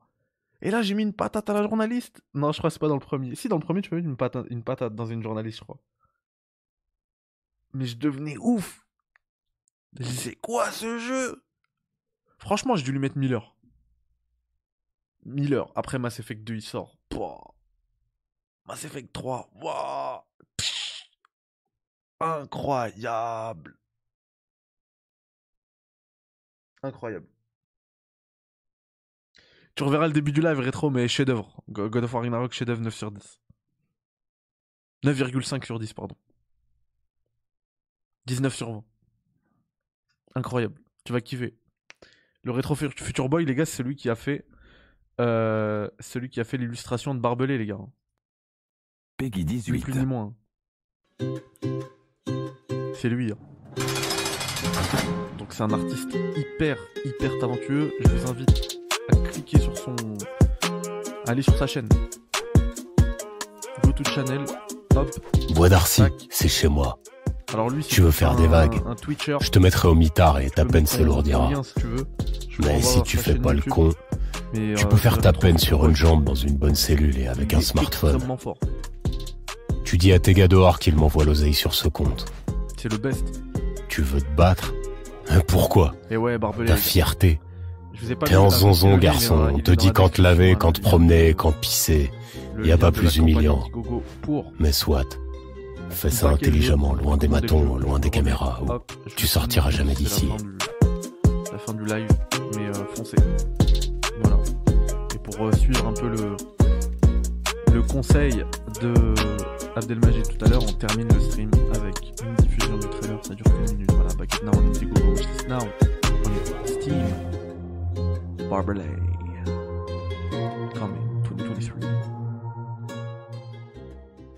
Stellaris, je connais. Ouais, ouais, et tous les jeux d'espace, je connais, les gars. Ça n'a rien de me demander. J'ai passé des, des, quelques dis des mois entiers sur O-Game. Même récemment, je me suis refait une partie sur O-Game. Je regarde Stargate, je... C'est ma vie, l'espace. Moi, je suis un mec de l'espace, moi. Il faut aider Mehdi, il faut que ces jeux sortent et qu'il ait moyen de le sortir. Merci, le Retro Future Boy. C'est pareil ici, je connais Star Wars. Star Wars, les gars, non seulement je connais, mais je vous le dis hein, très clairement, Mass Effect, ça enterre Star Wars. Ça enterre Star Wars.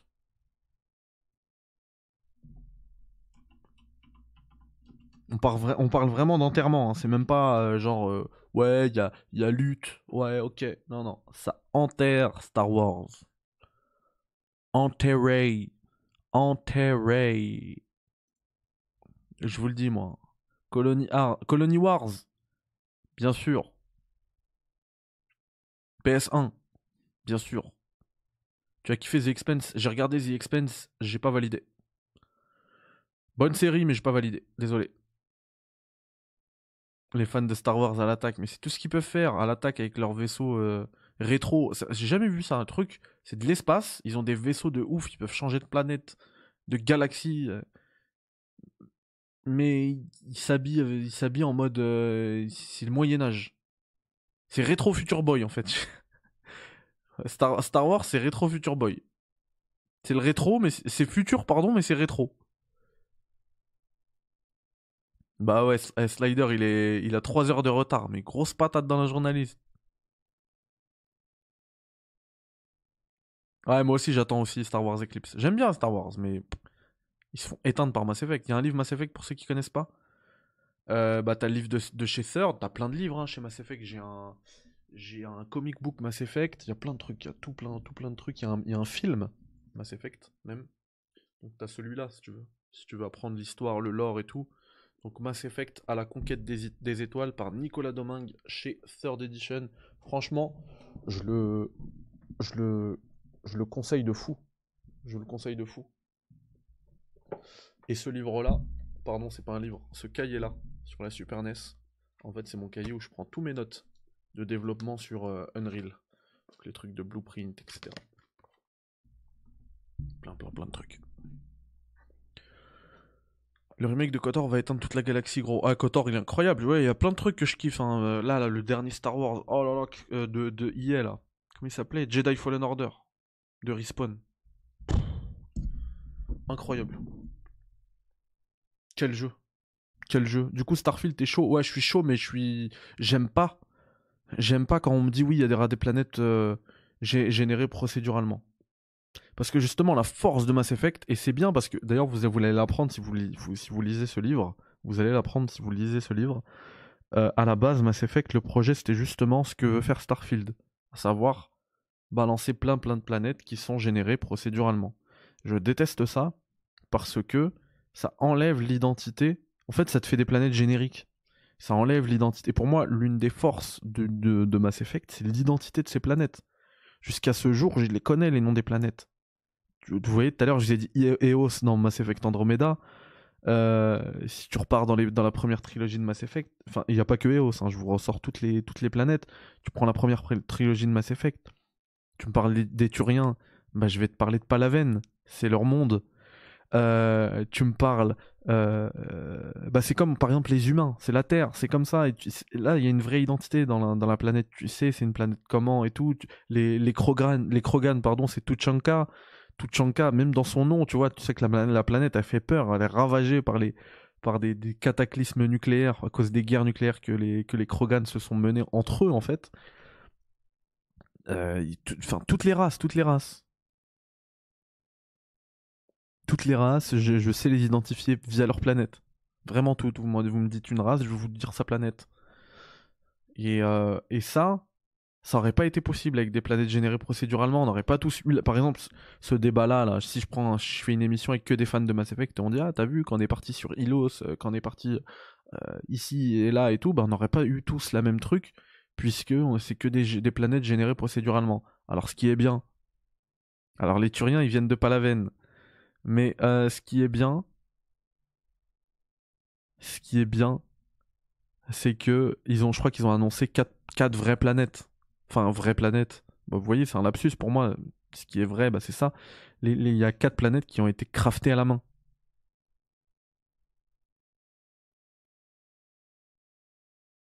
Et moi, c'est ça que je veux.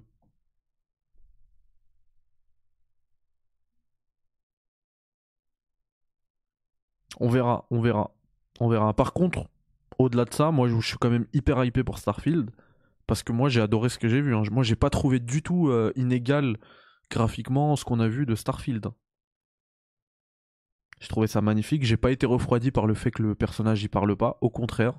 Moi je préfère les personnages qui parlent, mais je préfère aussi qu'un studio se concentre sur ce qu'il sait faire, sur ses qualités. Et Bethesda, ils savent faire, ils savent gérer ces RPG où le personnage ne parle pas. C'est leur truc. On l'a vu avec Fallout, Fallout 4, ils ont voulu faire parler leur personnage, c'est pété. Donc, moi, je suis content qu'ils fassent ça, même si je préfère des personnages qui parlent, je, suis content qu'ils fassent Interstellar chef-d'œuvre, oui. Un de, un de mes films récents euh, les plus marquants, qui m'ont le plus marqué.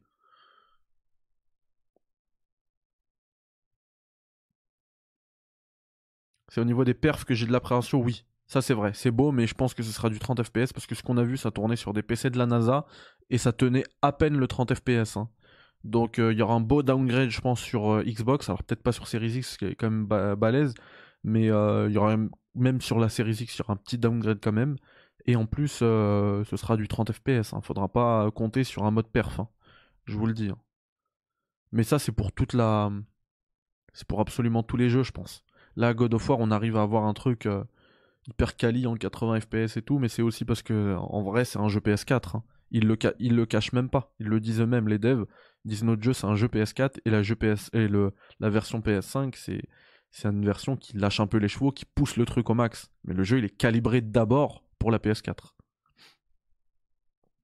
No Man's Sky, moi je trouve qu'ils le font trop mal. J'ai pas aimé No Man's Sky, il y en a plein qui ont kiffé, moi j'ai pas aimé, hein. justement à cause de ça. Moi j'aime pas les trucs génériques. Et la génération procédurale, c'est la perfection pour faire, euh, pour faire du, générique.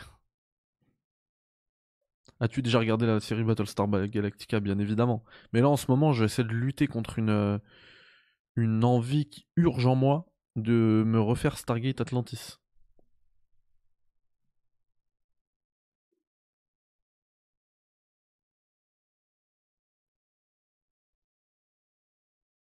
Ouais, apparemment ça a bien bien évolué. Moi j'y avais pas joué à l'époque, j'ai joué ensuite. Après, euh, après il y a, des, titres qui gèrent très bien la génération procédurale. Hein. Ça veut pas, ça veut rien, ça veut rien dire en vrai. Hein. Donc on verra.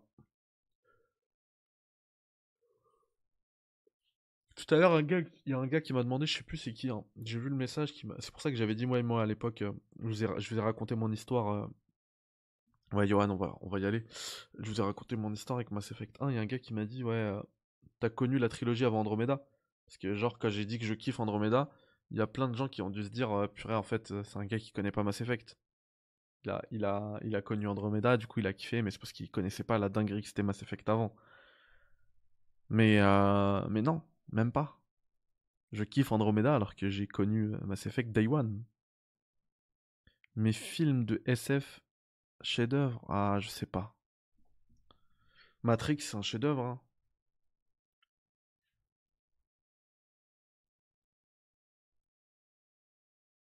Y'a quoi d'autre en SF que j'ai kiffé?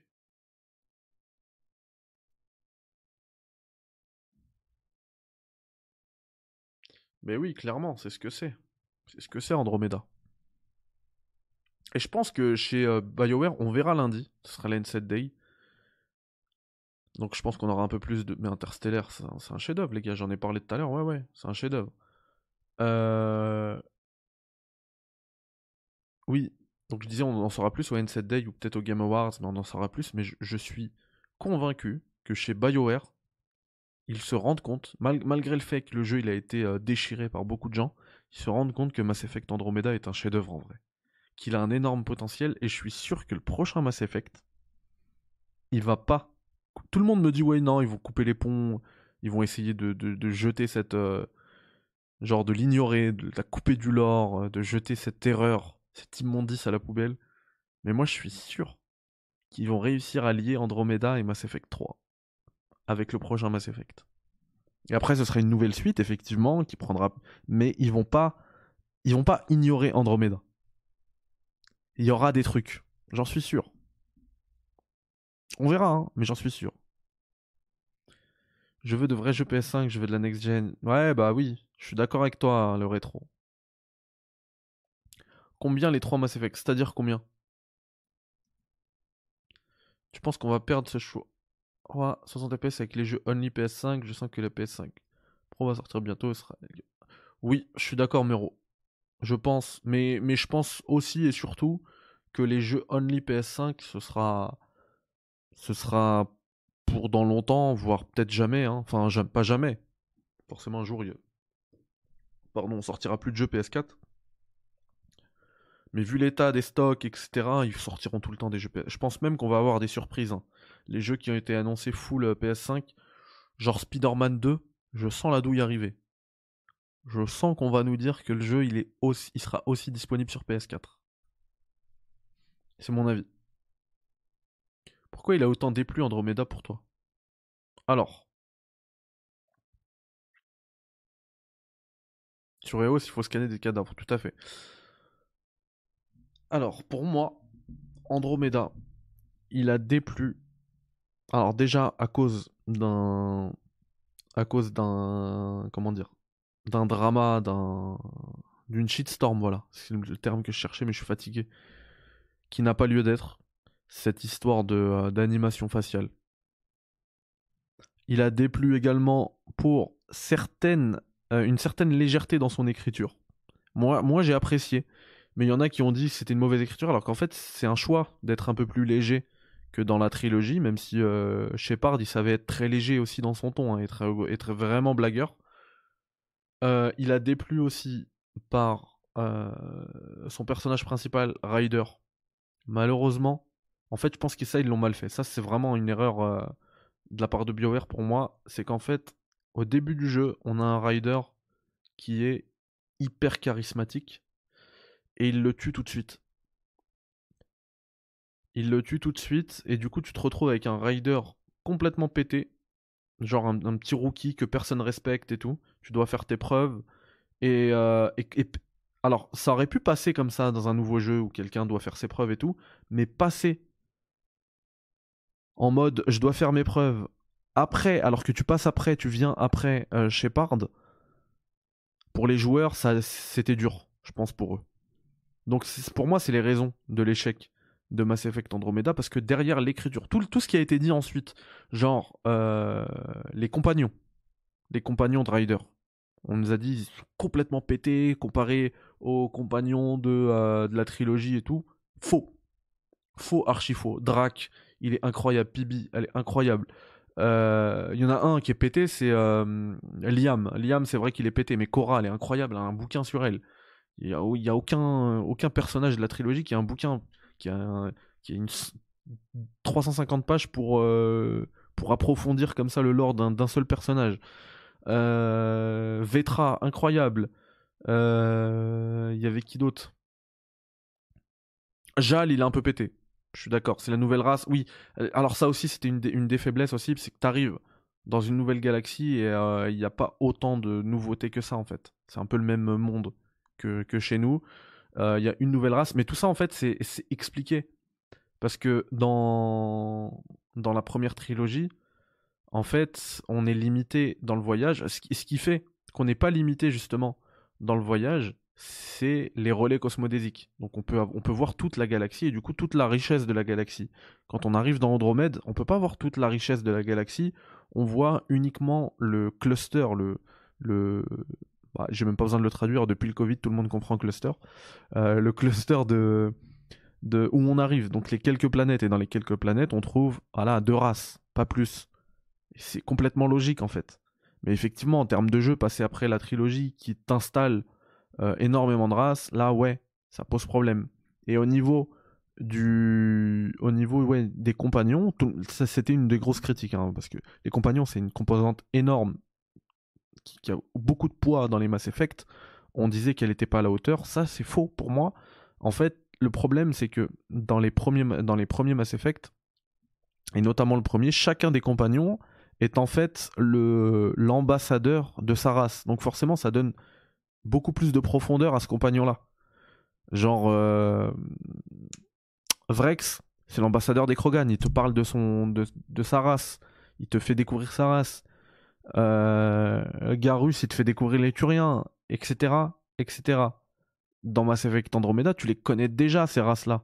Donc forcément, à chaque fois qu'on te met un nouveau, tu te dis ouais, ok, on les connaît, c'est bon. T'as pas envie d'aller parler avec eux pour leur dire attends c'est quoi. Moi je me rappelle dans le premier Mass Effect j'allais juste parler avec mes personnages pendant des heures pour comprendre il vient d'où, c'est quoi la capitale de chez eux, tu sais des petites questions, tu rentres dans le détail et t'arrives à t'imprégner de toutes ces informations. Dans Andromeda c'est plus le cas. Et donc forcément tu perds cet aspect-là, mais malgré ça je trouve que les personnages ils sont, vous voyez je me rappelle de leur nom et tout, ils sont hyper euh, convaincants, hyper réussis. Donc quand on me dit que les compagnons d'Andromeda sont ratés, moi je, suis pas d'accord. Ouais, c'est vrai. J'adore Mehdi, faux. Oups, faux. Pourquoi faux? Ah oui, non, c'est vrai, c'est faux. Ce que je dis quand. Ouais. Tu penses qu'on va venir au full des matchs, j'espère pas, mais je peux comprendre. Question financière, logistique qui était sorti de jeu 2-3 semaines à l'avance. Ouais, ça, ça me fout le seum parce que moi, je fais partie de ceux qui parviennent à me procurer les jeux un peu en avance. Et en fait, je le fais pour pouvoir vous faire des tests à temps. Et c'est jamais pour vous spoiler, parce que même dans le test, après, je spoil pas. Et, euh, si on bloque ça. D'ailleurs, là-dessus, euh, Sony était le bon élève, parce que Sony, ils ont jamais bloqué quoi que ce soit. Sur, Microsoft, ils le font déjà. Hein. Genre Halo Infinite, je l'ai ici en boîte, mais il sert à rien. Je crois qu'il n'y a même pas 2 euh, gigas dans le CD, quoi. Le dernier Call of Duty, alors c'est pas Microsoft, mais peut-être hein, que c'est déjà Microsoft, on le sait pas. Euh, mais euh, le dernier Call of Duty a 70 mégas dans le CD. T'achètes ton CD 70 balles, t'as 70 mégas, 1 méga, par euro euh, dans ton CD. Et Microsoft le fait déjà pour tous leurs jeux. Pour justement loquer, bloquer la sortie du jeu. Tu vas acheter ton jeu, il y a un revendeur qui le vend avant, bah on s'en fout. Et bah sur la Play, ils le font aussi. Pardon, sur la Play, ils le font pas du tout ça. Sur la Play, tu le jeu entier sur la galette. C'est-à-dire que demain, et en plus, au-delà de ça, moi je parle de mon cas personnel, mais imaginons, ça m'est déjà arrivé, hein, tu donnes un, t'achètes un jeu euh, pour quelqu'un dans un pays où il n'y a pas de connexion internet, mais qui a une console et tout. Et ben en fait, c'est, ça sert à rien. Il pourra pas y jouer. Alors que d'autres pourront. Enfin, d'autres, là je me perds dans les propos, mais ceux qui. Enfin, sur PS5, là oui, tu peux. Mais si t'enlèves ça, tu pourras pas. As-tu reconnu du Shepard dans Aloy dans Horizon 2 Oui, complètement. J'ai vu beaucoup de Mass Effect. Pas que, pas que dans Aloy, mais dans le. Dans tout le cheminement avec. Euh, avec les compagnons et tout. Il y a beaucoup de Mass Effect dans, dans Horizon. Et vous allez voir qu'il y, a du Mass Effect aussi dans. Dans God of War. Hein. Vraiment. D'ailleurs, je parle de Sony par rapport aux jeux, c'est les bons élèves parce que les jeux physiques, il y, a le jeu entier dedans, tu peux y jouer, tu l'achètes, tu peux y jouer sans connexion, etc. Il y a un autre truc, ai, je suis dégoûté, j'en ai pas parlé dans le test et je pense pas que les gens ils vont aller jusqu'à 2h20 d'émission euh, pour, euh, pour avoir cette info. C'est dommage, je mettrai, euh, j'en parlerai dès le début de la prochaine émission et je mettrai un tweet ou quoi pour que ce soit visible. Mais vraiment, là où c'est aussi de très bons élèves Sony, et c'est des gens qui sont vraiment confiants avec leur jeu, tu le sens. C'est le, le, comment dire, le délai qu'ils nous offrent à nous, testeurs, pour faire le jeu. Franchement, j'ai jamais vu ça. J'ai, euh, pourtant, j'en ai, fait des tests, hein, vous les avez vus. Hein. Mais avoir ton jeu quasiment un mois en, avance, genre trois semaines, c'est un confort de ouf. Hein. Et même là, au-delà, parce que là, c'est un, peu genre, euh, on va dire que c'est un peu, même si derrière, c'est vous qui êtes, euh, parce que les tests, ils sont orientés pour vous, hein.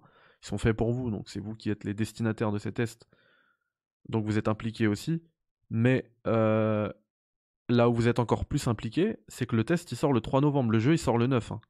donc on a le droit de vous parler du jeu une semaine avant, quand certains jeux quand certains jeux prennent en otage les joueurs et les testeurs, les journalistes, etc., en sortant le test le jour de la sortie. Il y a même des gens où, le test il sort après la sortie. Pour mettre des douilles parce que le jeu il est pas prêt et tout. Euh, c'est grave. Et quand tu vois ce que Sony fait, il te l'envoie trois semaines en avance. Il te, laisse, il te laisse faire le test une semaine avant pour prévenir les gens. Genre là, si God of War c'était une arnaque absolue, j'aurais pu vous le dire et personne l'achète. Bon, on est complètement aux antipodes de ça, c'est tout à fait le contraire. Moi, je vous conseille de, franchement, si vous voulez passer un bon moment, vous serez vraiment pas déçus. Achetez-le, foncez. Euh, et il n'y a pas de lien euh, Amazon sponsorisé. Hein, c'est, euh, vous l'achetez, vous l'achetez où vous voulez, quand vous voulez. Mais vous serez pas déçus, j'en suis sûr. Et, franchement, là-dessus, moi, je dis chapeau Sony. C'est des conditions de travail qui sont excellentes. Et, derrière, le travail du journaliste, du testeur qui va vous, qui proposer ce test et tout, bah en fait, c'est pour ça que j'ai pu faire 7 pages de test hein, aujourd'hui. Parce que j'ai eu le temps de le, rédiger ce test. Ils m'ont donné le temps. Et moi j'ai déjà fait des tests de kamikaze hein, où je reçois la, clé, le, la fin de l'embargo. Enfin, la fin de l'embargo en fait on s'en fout, c'est surtout la sortie du jeu pour prévenir les joueurs, c'est le lendemain. Ça m'est déjà arrivé. Hein. Parfois j'avais 8 heures pour faire le jeu et faire le test. Si je veux le faire avant, parfois je pouvais faire le test que le jour de la sortie. Ça m'est arrivé récemment avec Kena. Donc euh, là-dessus, moi, je, euh, suis très euh, reconnaissant envers PlayStation. Franchement, c'est bien, c'est bien. Vous le savez, moi, j'ai pas, pas du tout, j'ai toutes les consoles, j'ai tout ce qu'il faut. J'ai la chance justement d'avoir tout ce qu'il faut. Donc j'ai pas de penchant en plus pour une marque ou une autre, je m'en fous complètement. Mais ceux qui offrent les meilleures conditions de travail, les conditions de test pour les testeurs, mais aussi pour les consommateurs, pour les joueurs, je le dis sans détour, c'est PlayStation. Xbox, je pense qu'ils arrivent en deuxième parce que. Alors Nintendo, je pourrais pas vous dire parce que j'ai jamais eu de trucs en avance chez eux. Quand j'ai des, trucs de Nintendo, c'est Day One. Mais euh, je crois que c'est ils bossent aussi de la même manière, hein, je pense. Mais Microsoft aussi, ça va. C'est pas aussi confortable, mais ils t'envoient les jeux quand même bien en avance. Et ils t'offrent le, droit de faire le test aussi quelques jours avant la sortie. Donc, si vraiment il y, a une, douille quelque part, tu as le temps de prévenir, euh, de prévenir tout le monde. Bon, ben, je pense qu'on a fait le tour, euh, les potos. Ah ouais, tu vas être bien là, le rétro. Tu vas être bien. Ouais, savourez God of War. Je pense que ça va être le, mot de la fin. Faites-vous plaisir. Faites-le à 100%, vraiment. S'il y a un, seul jeu dans votre vie, parce qu'il y en a plein qui disent Moi je m'en fous des quêtes annexes, je fais la quête principale. Là, vraiment, les quêtes annexes, sont incroyables. Elles sont vraiment, vraiment trop bien écrites pour, euh, pour passer à côté. Donc faites-le. Faites-le à 100%, profitez-en. C'est la fin de l'année. Bon, avant, c'est vrai que on pouvait dire ouais, c'est la fin de l'année, on s'en fout, euh, prenez votre temps. Là, c'est vrai que cette fin d'année, il y a du lourd qui arrive. Hein. Pentiment le 15, euh, Callisto Protocol le 2, Ion Life. Après, pour qu'est-ce que j'attends Ion Life? Donc ouais, mais, prenez quand même votre temps, c'est pas grave, il n'y a pas besoin de faire que du Day One. Prenez votre temps. Moi, je vous ai dit, je l'ai fait en quasiment à 100% en 45 heures, 35 heures, j'avais, j'avais fait une bonne partie des, extras plus la quête principale. Mais mettez 70 heures, mettez lui-même 80 heures. Prenez votre temps, savourez chacun des panoramas parce que ce genre de chef-d'œuvre, c'est pas tous les jours que ça sort, c'est même pas tous les ans que ça sort. Même si cette année on a été gâté entre Elden Ring et celui-ci, on a été gâté. Je vois beaucoup de gens dire parler de 2023, mais les gars, faut faut garder en tête 2022. Euh, faut bien garder en tête 2022 euh, parce que c'était une sacrée année aussi. Juste avec ces deux-là, euh, ça, fait le café.